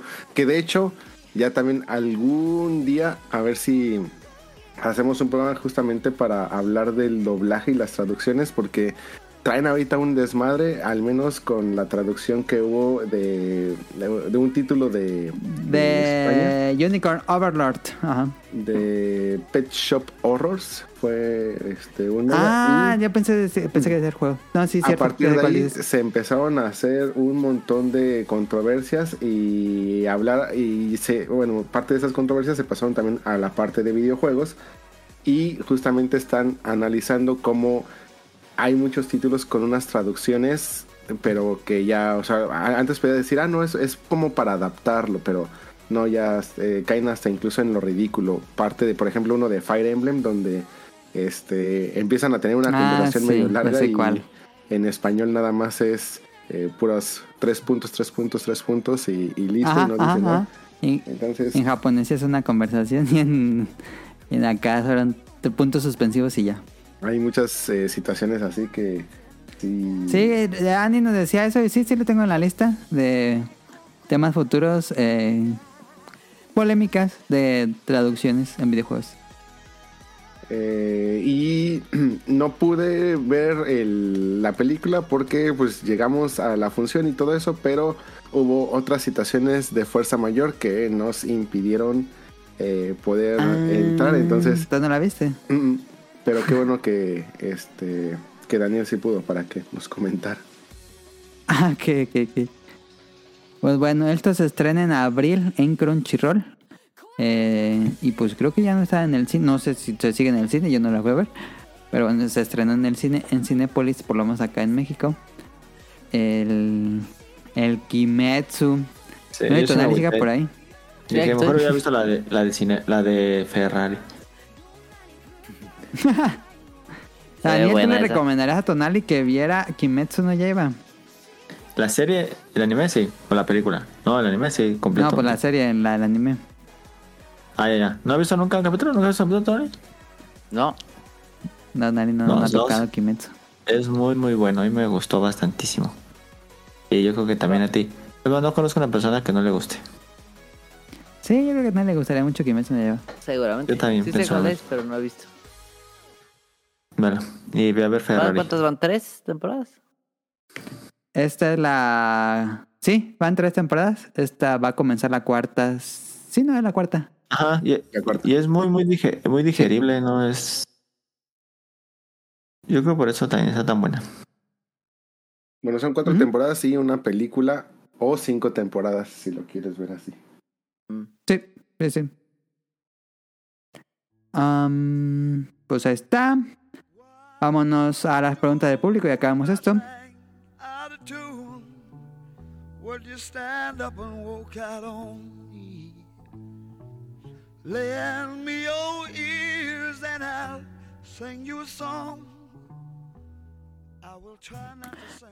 Nos escribieron, nos escribió Jesús en, tanto en la del tema principal, pero lo dividí porque el tema tenía que ver con lo del tema principal. Entonces aquí están las últimas preguntas de Jesús.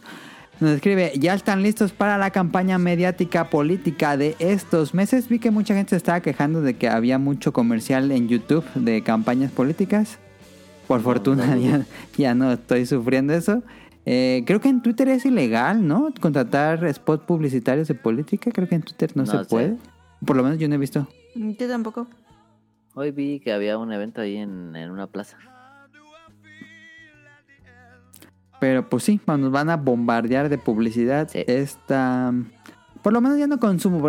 Personalmente yo ya no consumo televisión. Ahí, ahí está llenísimo de spots También el políticos. El radio también, pero sí, eso yo ya no lo consumo, entonces, qué bueno. Este. Dice, él, la otra pregunta que queríamos platicar al inicio del programa, ¿están emocionados por el nuevo DLC de Elden Ring? Van a dar, bueno, esa es la- la- una pregunta. A ver, DLC de Elden Ring. Claro que sí. Muy emocionado. Total, sí. Rion está muy emocionado, interesante. Daniel, Ah, es que no muestra nada. Pero, pues. mm, emocionado como tal, así de ya lo quiero, lo quiero. Pues no, porque creo que ya se perdió mi archivo desde el ring. Tendría que jugarlo todo desde el principio. Y por eso no creo que lo voy a jugar. Me da flojera jugarlo todo. pero de todos modos tendrás que empezarlo otro, otro, otra vuelta. ¿El DLC? Sí, ¿por qué? Lo que yo entiendo es que no puedes usar, si ya usas, usas tu archivo de que ya acabaste el juego, pues tendrías que empezarlo de nuevo porque tienes que llegar a un punto del juego para acceder al DLC. Tienes que llegar a donde estaba este, el de la sangre, ¿no? Ajá, el señor de la sangre. Ah, ya. No, pero, si sí tienes tu puedes archivo, puedes regresarte, cualquier- ¿no? Ajá. Sí, sí, sí, sí puedes. Sí. Puedes regresar. Bueno, porque así ha sido todos los DLCs que yo he jugado. Pero sí puedes regresar. Entonces no es necesario empezar un nuevo. ¿No? No, Porque yo pregunté eso y me dijeron que tenía que empezar un nuevo. Dije, no. ¿a poco sí? Yo digo que vas a tener que ir ¿No? ahí y te, teletran- te transportan a un lugar y medio vas a empezar de cero. Pero Sí. el- Ajá, sí, sí, sí, empieza como con otros stats y otras cosas. Sí, porque así otras así eran de. Bloodborne y todos. Que me acuerdo que de Bloodborne yo ya estaba tan roticisísimo y ya era como la vuelta, no sé qué número, que el último jefe del DLC, por más que quise, no lo pude acabar. Me tocó volver a hacer un archivo nuevo. ¿Se ha dicho cuánto va a durar? Perdón. ¿Cómo? Decían que un rato. No nos ha dicho cuánto va a durar el DLC, pero la, el tamaño es el, el área inicial del juego que es Linden o algo Sí. así. Que es desde que inicias el juego hasta, Pero- hasta los confines de, de Kaelit. Es como Ajá. todo ese tamaño, es el nuevo área. Son como 10 jefes, ¿no? Son 10 jefes nuevos. No, eso es fácil hacer unas 30 horas. Fácil. Fácil. Pero no entendí porque lo que dijiste, Daniel, este, ¿por qué tuviste que empezar un archivo nuevo para matar al jefe final? ¿De Si ya tenías, Porque, si ya estabas tan roto No, porque ya era no sé qué vuelta, iba en una vuelta ya. vuelta. estaba muy difícil. Ya no, estaba peladísimo. No, más 15 no lo puede derrotar. Y si empezaste uno nuevo y fuiste a derrotarlo. Sí. Para por el ¿Y se te hizo difícil? No, estaba bien fácil. Era uno que estaba, creo que era uno de lava, ¿no? Que estaba, que se arrastraba y iba dejando lava. Y la lava te quemaba. Yo jugué Bloodborne, pero nunca jugué el DLC de Bloodborne. Tampoco. Y aquí es lo que voy a mi punto. Yo nunca he jugado en el DLC de, de From Software. A lo mejor este podría ser el primero. Pero... Así yo también estoy como Daniel, como que no me emociona tanto, digo. Se ve bien. Perro. sale igual lo compro. Pero... No me emociona. Ahorita no sé por qué no me emociona tanto. Creo que porque la historia nunca la entendí. Nadie. Entonces como que en cualquier de historia, pues, pues tampoco este me, llama para saber qué pasó con ese personaje que no sé quién sea. Pero yo creo que el setting va a estar increíble. Es otro. Otro mapa totalmente nuevo. No va a estar el Si puedo usar mi árbol. personaje, sí lo compro. Es que. Yo creo que. Si, em, si no jugaste el Ring y quieres jugar el DLC, no vas a poder. No, Pero si que acabarlo. ya tienes un personaje, creo que sí vas a poder ir directo al DLC. Bueno, si ya mataste tendría al final todo de, las, de la sangre. Tendría todo el sentido porque aquí muchas de las versiones traen justamente el juego más el DLC. Entonces como que no, no, no tendría mucho caso que te quisieran vender a fuerzas con el juego.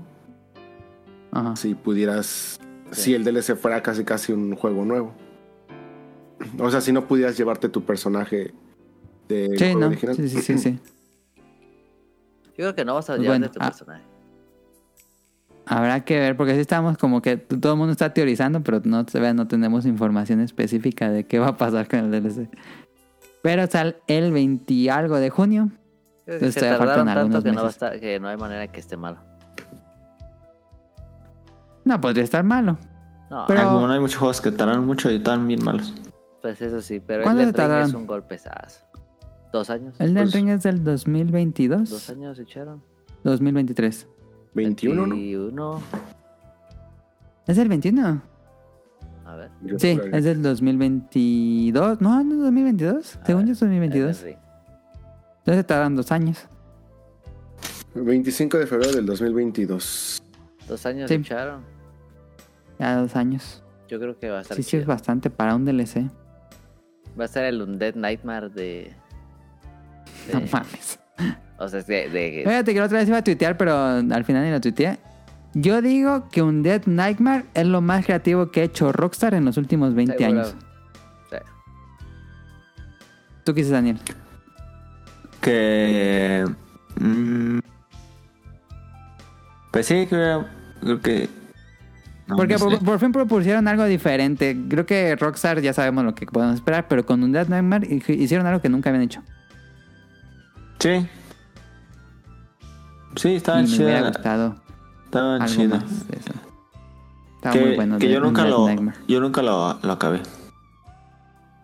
¿No? ¿Por no, qué? porque fue cuando se, ¿Se me descompuso mi Xbox. Ah, no, se cambió el Xbox 360. el Xbox murió y ya no lo pude Sí. terminar. A mí me gustó mucho. Gran juego, sí lo acabé. Eh, dice otra pregunta. ¿Van a dar la oportunidad a los juegos de Xbox que ahora saldrán en Play 5 y Switch? ¿Alguien vio otro? ¿Alguien va a comprar juegos de Xbox? No. No. eh, No, No, no, no, no, no, no. no, no. Sí, digo, no. no. ¿Cómo creen que les vaya? ¿Creen que.? A mí no me interesa los que anunciaron, por lo menos. Pero ¿creen que tengan buen desempeño de ventas? No. Yo creo que de los tres, el que, de los cuatro, el que más va a tener éxito va a ser Sea of Thieves, por lo mismo que es un juego Que es que es Masivo. En línea. Ajá. y pues mientras haya más comunidad, yo creo que toda la gente que lo veía y no lo podía jugar por no tener Xbox, pues ahora sí ya lo va a poder jugar y, y se va a poder unir a la comunidad y entonces, pues ese tipo de juegos, Quién sabe mientras qué más tan grande sea. Mientras más gente sí. haya, más divertido, entonces seguramente va a ser el que más va a, a pegar. Sí. Yo sí estaba pero emocionado como que- por lo que habían dicho de Gears. O sea, a mí sí me emocionaba. A pesar de que sí jugué Gears en, en el 360, me emocionaba muchísimo volverlos a rejugar en el Play. Pero Ajá. después dijeron que no, que nada más esos cuatro y pues Ajá. las... Como muy, muy guangos esos juegos que sacan. Em, pero bueno, no nos interesa. O no sé Tonali si dijo algo. Pues yo tengo Ah, no, Xbox. pero Tonali tiene Xbox Series. Sí, es cierto. Tonali tiene Xbox y no los ha jugado. No, imagínate. Así de bueno. Leo el siguiente comentario para Caro. El mejor juego Hola, que salió amigos de del Xbox podcast fue, beta. es- es Cyberpunk. Digo, Cyber... ¿Qué se llama? Bomb Rush Cyberpunk. Bomb Browser, con lo cual tiene Xbox. El cierto. mejor juego de Xbox. El juego de Xbox. Este. Nos escribió Sebastián N. Hola amigos de Podcast Beta. Tengo una anécdota muy interesante que compartirles. Mi esposa y yo. Mi esposa y mi hijo hicieron un viaje para vernos familiares y mi hijo al regresar me dijo que quería Nintendo Switch porque en el avión de regreso una chica sentada al lado de él venía jugando, pero a pesar de compartirle su comida, ser gentil como siempre le hemos enseñado, nunca se lo quisieron prestar. Me sentí muy mal por él y triste de saber que hay gente tan mala allá afuera. Recomiéndenme juegos para comprarle a mi hijo, por favor, saludos. No mamen. Aún me siento mal Esto solo lo va a entender que- quien haya escuchado el pasado, pero Caro contó una anécdota muy divertida de cómo no le quiso prestar un Switch a un niño que iba al lado de ¿Qué ella en el avión. Qué mal pedo, la neta. Por eso no te comparten YouTube. No lo pero- volveré a hacer. No lo cállate. No lo volveré a hacer. Darío, si algún día me escuchas, lo siento, pero lo tenía que hacer. Creaste, creaste un villano. Qué fea. Pero el niño se divirtió porque iba viendo jugándome a mí. Ah. Ese es un buen tema para futuro. los niños ahora se divierten más viendo jugar gente de videojuegos en lugar de que ellos juegan videojuegos. Nah, ¿Qué si nah. Quería no jugar sé. me hubiera dicho, así como me dijo que si quería papás, me hubiera dicho, oye, ¿me lo prestas? Así, pues ya los niños no tienen pena. Pero él se divertía mucho viéndome jugar porque me decía, cómete al gatito, cómetelo, cómetelo. Entonces yo me lo comía y decía, ah, no manches, ahora es ninja. Entonces, pues yo le daba la diversión a Darío. Terrible. No, man. Kike me dice, qué poca. No, Kike. Y pues ahí están las preguntas. Caro, te dejo los saludos y nos vamos. ¿Ya? Ay, qué rápido. Pero no le recomendaste. Recomienda juegos para Pues- comprarle a mi hijo. Le recomiendo el Kirby. ¿Cómo se llama? Return to El Dream Return que no Dream. pudo jugar porque. Este, le recomiendo mucho ese porque es el que no puedo jugar y tenía mucho muchas dudas sobre Mario Bros. Los Mario Wonder. Wonder. Mario. ¿Cómo se llama? El otro Mario. Odyssey. Odyssey. el Odyssey también, fíjate, porque me decía de Bouncer, entonces yo creo que uno que salga Bouncer. Pues el Wonder. Este, si tu niño se llama Darío, Pikmin. Pikmin. ¿Tú le pondrías Pikmin a un niño? Sin duda. yo no, yo no. No sé, siento que se aburrirían porque no entenderían bien el concepto. O estoy ma- juzgando mal a los niños. Yo creo que sí podrían.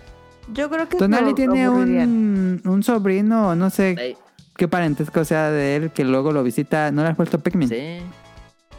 ¿Y si le gusta, si entiende? No entiende mucho, pero sí le gusta. Le gusta andar ahí agarrando cosas. Ok. O sea, seguramente le duraría mucho. Le duraría mucho. Creo que es un juego para más de 10 años, no para menos de 10 Sí, años, yo digo. sin duda.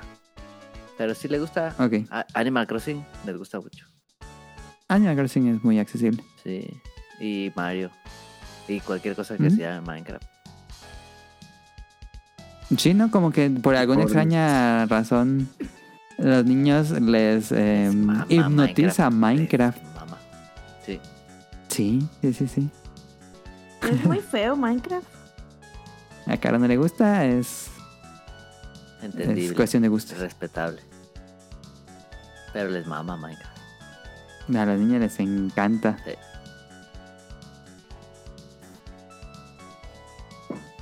¿Y Smash? ¿Le gusta Smash? Ah, Smash también es accesible. Sí. Nos escribió en Instagram JC. Esto lo estoy grabando al otro día porque no vi su mensaje ayer en la grabación. Y dije, bueno, todavía no quito los micrófonos. Esto ya es domingo por la mañana. Eh, a lo mejor mi voz se escucha diferente, pero bueno, aquí está su mensaje. Saludos a los integrantes del podcast y a los invitados si es que hay. Esta semana vi los capítulos 17 y 18 de Shangri-La Frontier, el anime. La verdad, está hasta como por el capítulo 15 estaba bastante regular, pero llegando a la batalla contra Wesermon quedé completamente enganchado. Qué nivel de detalle. Voy a hacer mención a la palabra favorita de Adam. Qué nivel de Sakuga. Ahí se dice, Sakuga. Buena animación. Eh, por cierto, gran capítulo de la semana pasada y gran aportación de las chicas dando su punto de vista. Muchas gracias por escucharlo. JC. Por cierto, ya terminé Laika, el motorbaña que se juega como Exit Bite con pistolas y me encantó, súper recomendable. Si en algún momento llegara a salir en Switch, ¿les interesaría probarlo? Sí, sin duda. Suena interesante esa mecánica de juego de motos, Metroidvanias, disparos y todo eso. Em, pues sí, era un episodio, el de Wesermon. Lo mencioné un poco en el Dream Match en la semana pasada o antepasada. Pero sí, eh, Shangri-La Frontier, ese episodio se lució, el mejor de toda la temporada. Eh, gran, gran, gran episodio. Y bueno, regresamos al programa habitual. Ya se fue caro. Claro. ¿Ya? ¿Ya? Es que estaban hablando. Ok, saludos. saludos al Torchic, que de nuevo lo vamos a agregar por aquí. Aquí. Torchic. O sea, ¿Por qué no estaba? Qué raro, ¿eh? se avisó. Caro. Se avisó cuando. Yo creo que Caro lo borró. Sí, claro, aquí lo borramos en. En, en algún en vivo. no me acuerdo en cuál. Este, se Pero avisó que siempre pone se. que sí escucha el programa. Sí. Pues. Desde Eh, el lunes yo no- Cayó. podcast está escuchando y todo eso. Aparte se llama como un juego.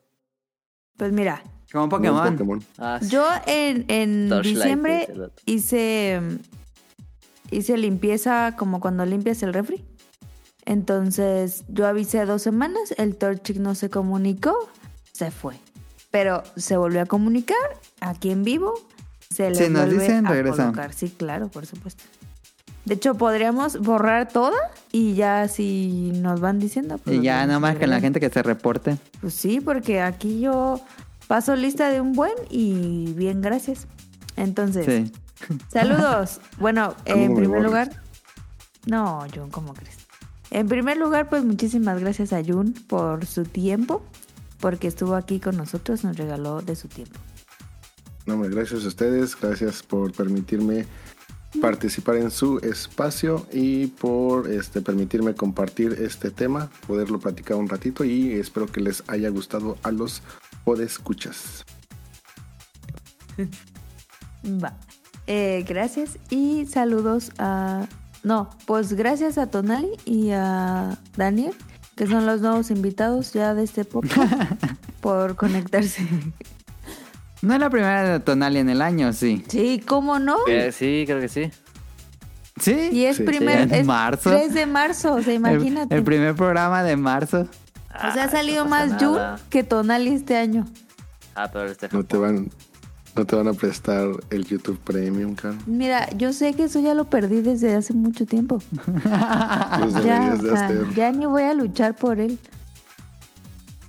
Te lo Vas Pero a tener que Tonali- aventar todos los Si te queda de- todavía un perfil, eh, se acepta.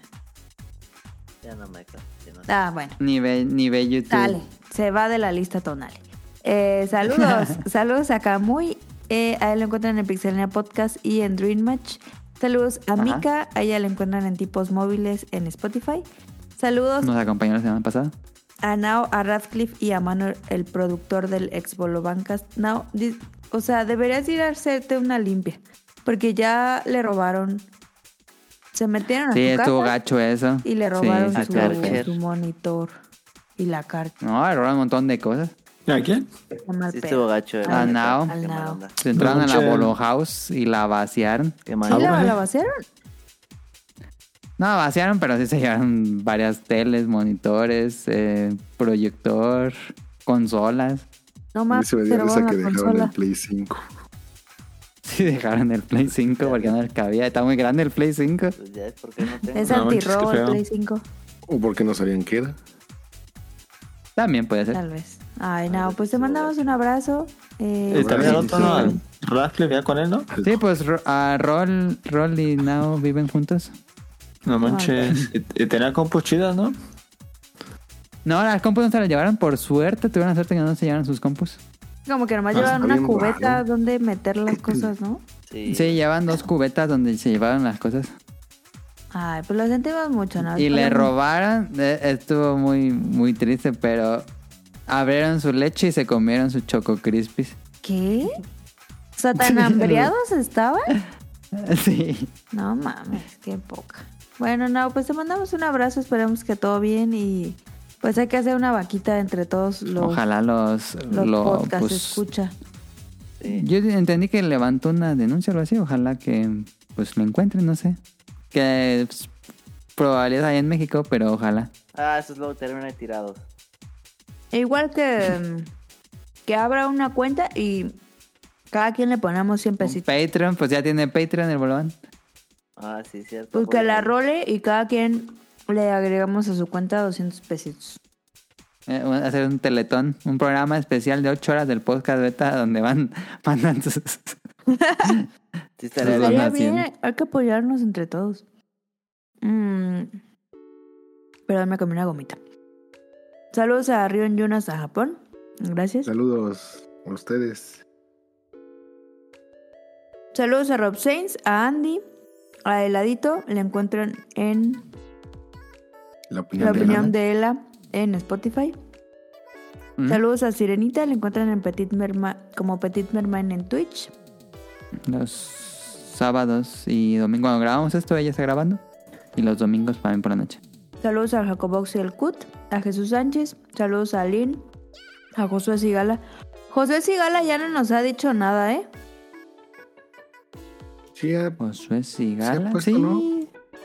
Este año nos puso. Ah, bueno.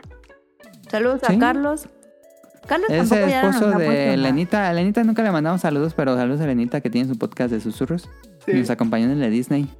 Le pregunté que si quería estar en el de la semana pasada, pero ella no juega tanto, entonces me dijo que no. No tenía tanto que aportar. Ok. ¿Hubo un programa de Disney? Hicimos un programa de Disney del podcast beta. Daniel. En lo que ¿De está. Disney qué? Disney Plus. De un torneo musical Ah, ya, ya. de puras mujeres. Ya, ya. Y ya está el TCG y al parecer está pegando mucho ese TCG. Arcana. La neta deberíamos de repetir eso porque... Ah, no, hay que hacer el de Sí, sí, sí, Pixar. sí. Hay que hacer el de Pixar. Hay, eh, hay planes para hacer más Beta Arena Music. Porque la neta el de Disney ganó... O sea, no, estuvo mal. Yo estoy muy molesta. Yo también tenía que ganar estuve. Andy. Bueno, pero no, nos llevamos el segundo ganar lugar. yo. Dale, claro que perdió en las primeras dos Ah, eliminaciones. mames. Qué bueno. Espérate. Bueno, eh, saludos a Festomar hasta Guadalajara al Protoshoot. O sea, ya sé que el Protoshoot está en Canadá, pero ojo, no nos ha dicho. Pero no lo va a borrar, nada ¿Sí más. lo escucha? ¿Sí lo escucha? Me dijo esta semana. Ah, bueno. Eh, si quieres editar ahí para que no salgan mis quejas. Saludos al señor Suki, a Oscar Guerrero, a Mauricio Garduño, a Gustavo Mendoza, a Gustavo Álvarez, a Andrew Lesink, a Marco Bolaños. Saludos al Quique Moncada, al doctor Carlos Adrián. Saludos a Cadasco, a Helter Skelter, a Kenneth El Beto, al Yuyos, al Yado, al Bejarano, a Axel, a Gerardo Olvera, a Burning Hunt, a Danister, al Torchic, a Kike y al Lapicito. Lapicito. Abrazos. Que ya está como ¿No le vas a mandar vaca. saludos a tu amigo el Gris? Ah, el señor Gris. Ah, de una vez lo Saludos a. Don Gris. Señor Gris. Don, Don, Don Gris. Ah, Don Gris. Saludos al Don Gris. y Y eso. ¿Ah? saludos a que al... ¿Cómo se llama el que fue a, al hospital? Que le puso Jun. Te vas a no sé qué. Ay, ¿Qué? no mames. Se refiere a No. Cadasco. A Cadasco. o sea, Ya. Ah, que lo doxió. No sé qué es doxear. ¿Qué es doxear? doxear. Este. Ay, Saludos, Cadasco. Gracias por, por traerme dinero. No es cierto. Eh, no sé a cuál, no sé a cuál fue. Eh, le veo cara que era como. Ya lo va a doxear otra vez. Eh, recuerden seguirnos en arroba en Twitter si quieren ver los comerciales que dijimos en este episodio. Generalmente todos los días pongo una mm, serie de efemérides con los comerciales japoneses, generalmente japoneses. Luego son en inglés, aunque es muy, muy raro, muy, muy raro que lo... Antes lo hacía más en inglés, pero ahora pongo más japoneses. Eh, ahí en Twitter, tenemos nada más Twitter. Podcast Beta. Eh, tenemos el canal de Apple Podcast, iBox, Spotify. Y en langara.net pueden escuchar los episodios viejitos, el Showtime Podcast o ver noticias de videojuegos. Y pues de nuevo muchas gracias a Tonali, a Daniel, especialmente a Rion, que andaba malito, pero espero que ya se sienta mejor.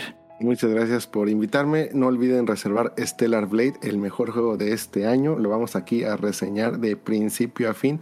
Una, dos, tres veces. Las veces que sean necesarias con tal de el- el- este gran juego. El 26 de abril. Entonces, no olviden reservarlo para que no se queden fuera de la discusión. Y un Em, saludo a todos ustedes. Gracias. Muchas gracias, Rion. Ya le dije a Rion que si quiere reseñar Final Fantasy, aquí está el lugar. Si quiere también, a fuerzas. Este, mm, y eso es todo por nuestra parte. Nos vemos, pasen bonita semana. Hasta la próxima. Bye. Stellar Blade. Hey. say hello, Mr. Thompson. You'll say hi, Jack. Hello, Mr. Thompson. Hello, Mr. Thompson.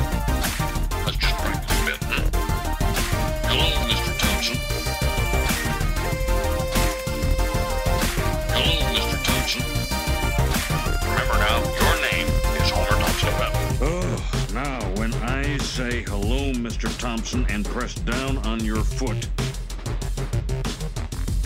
You smile and nod.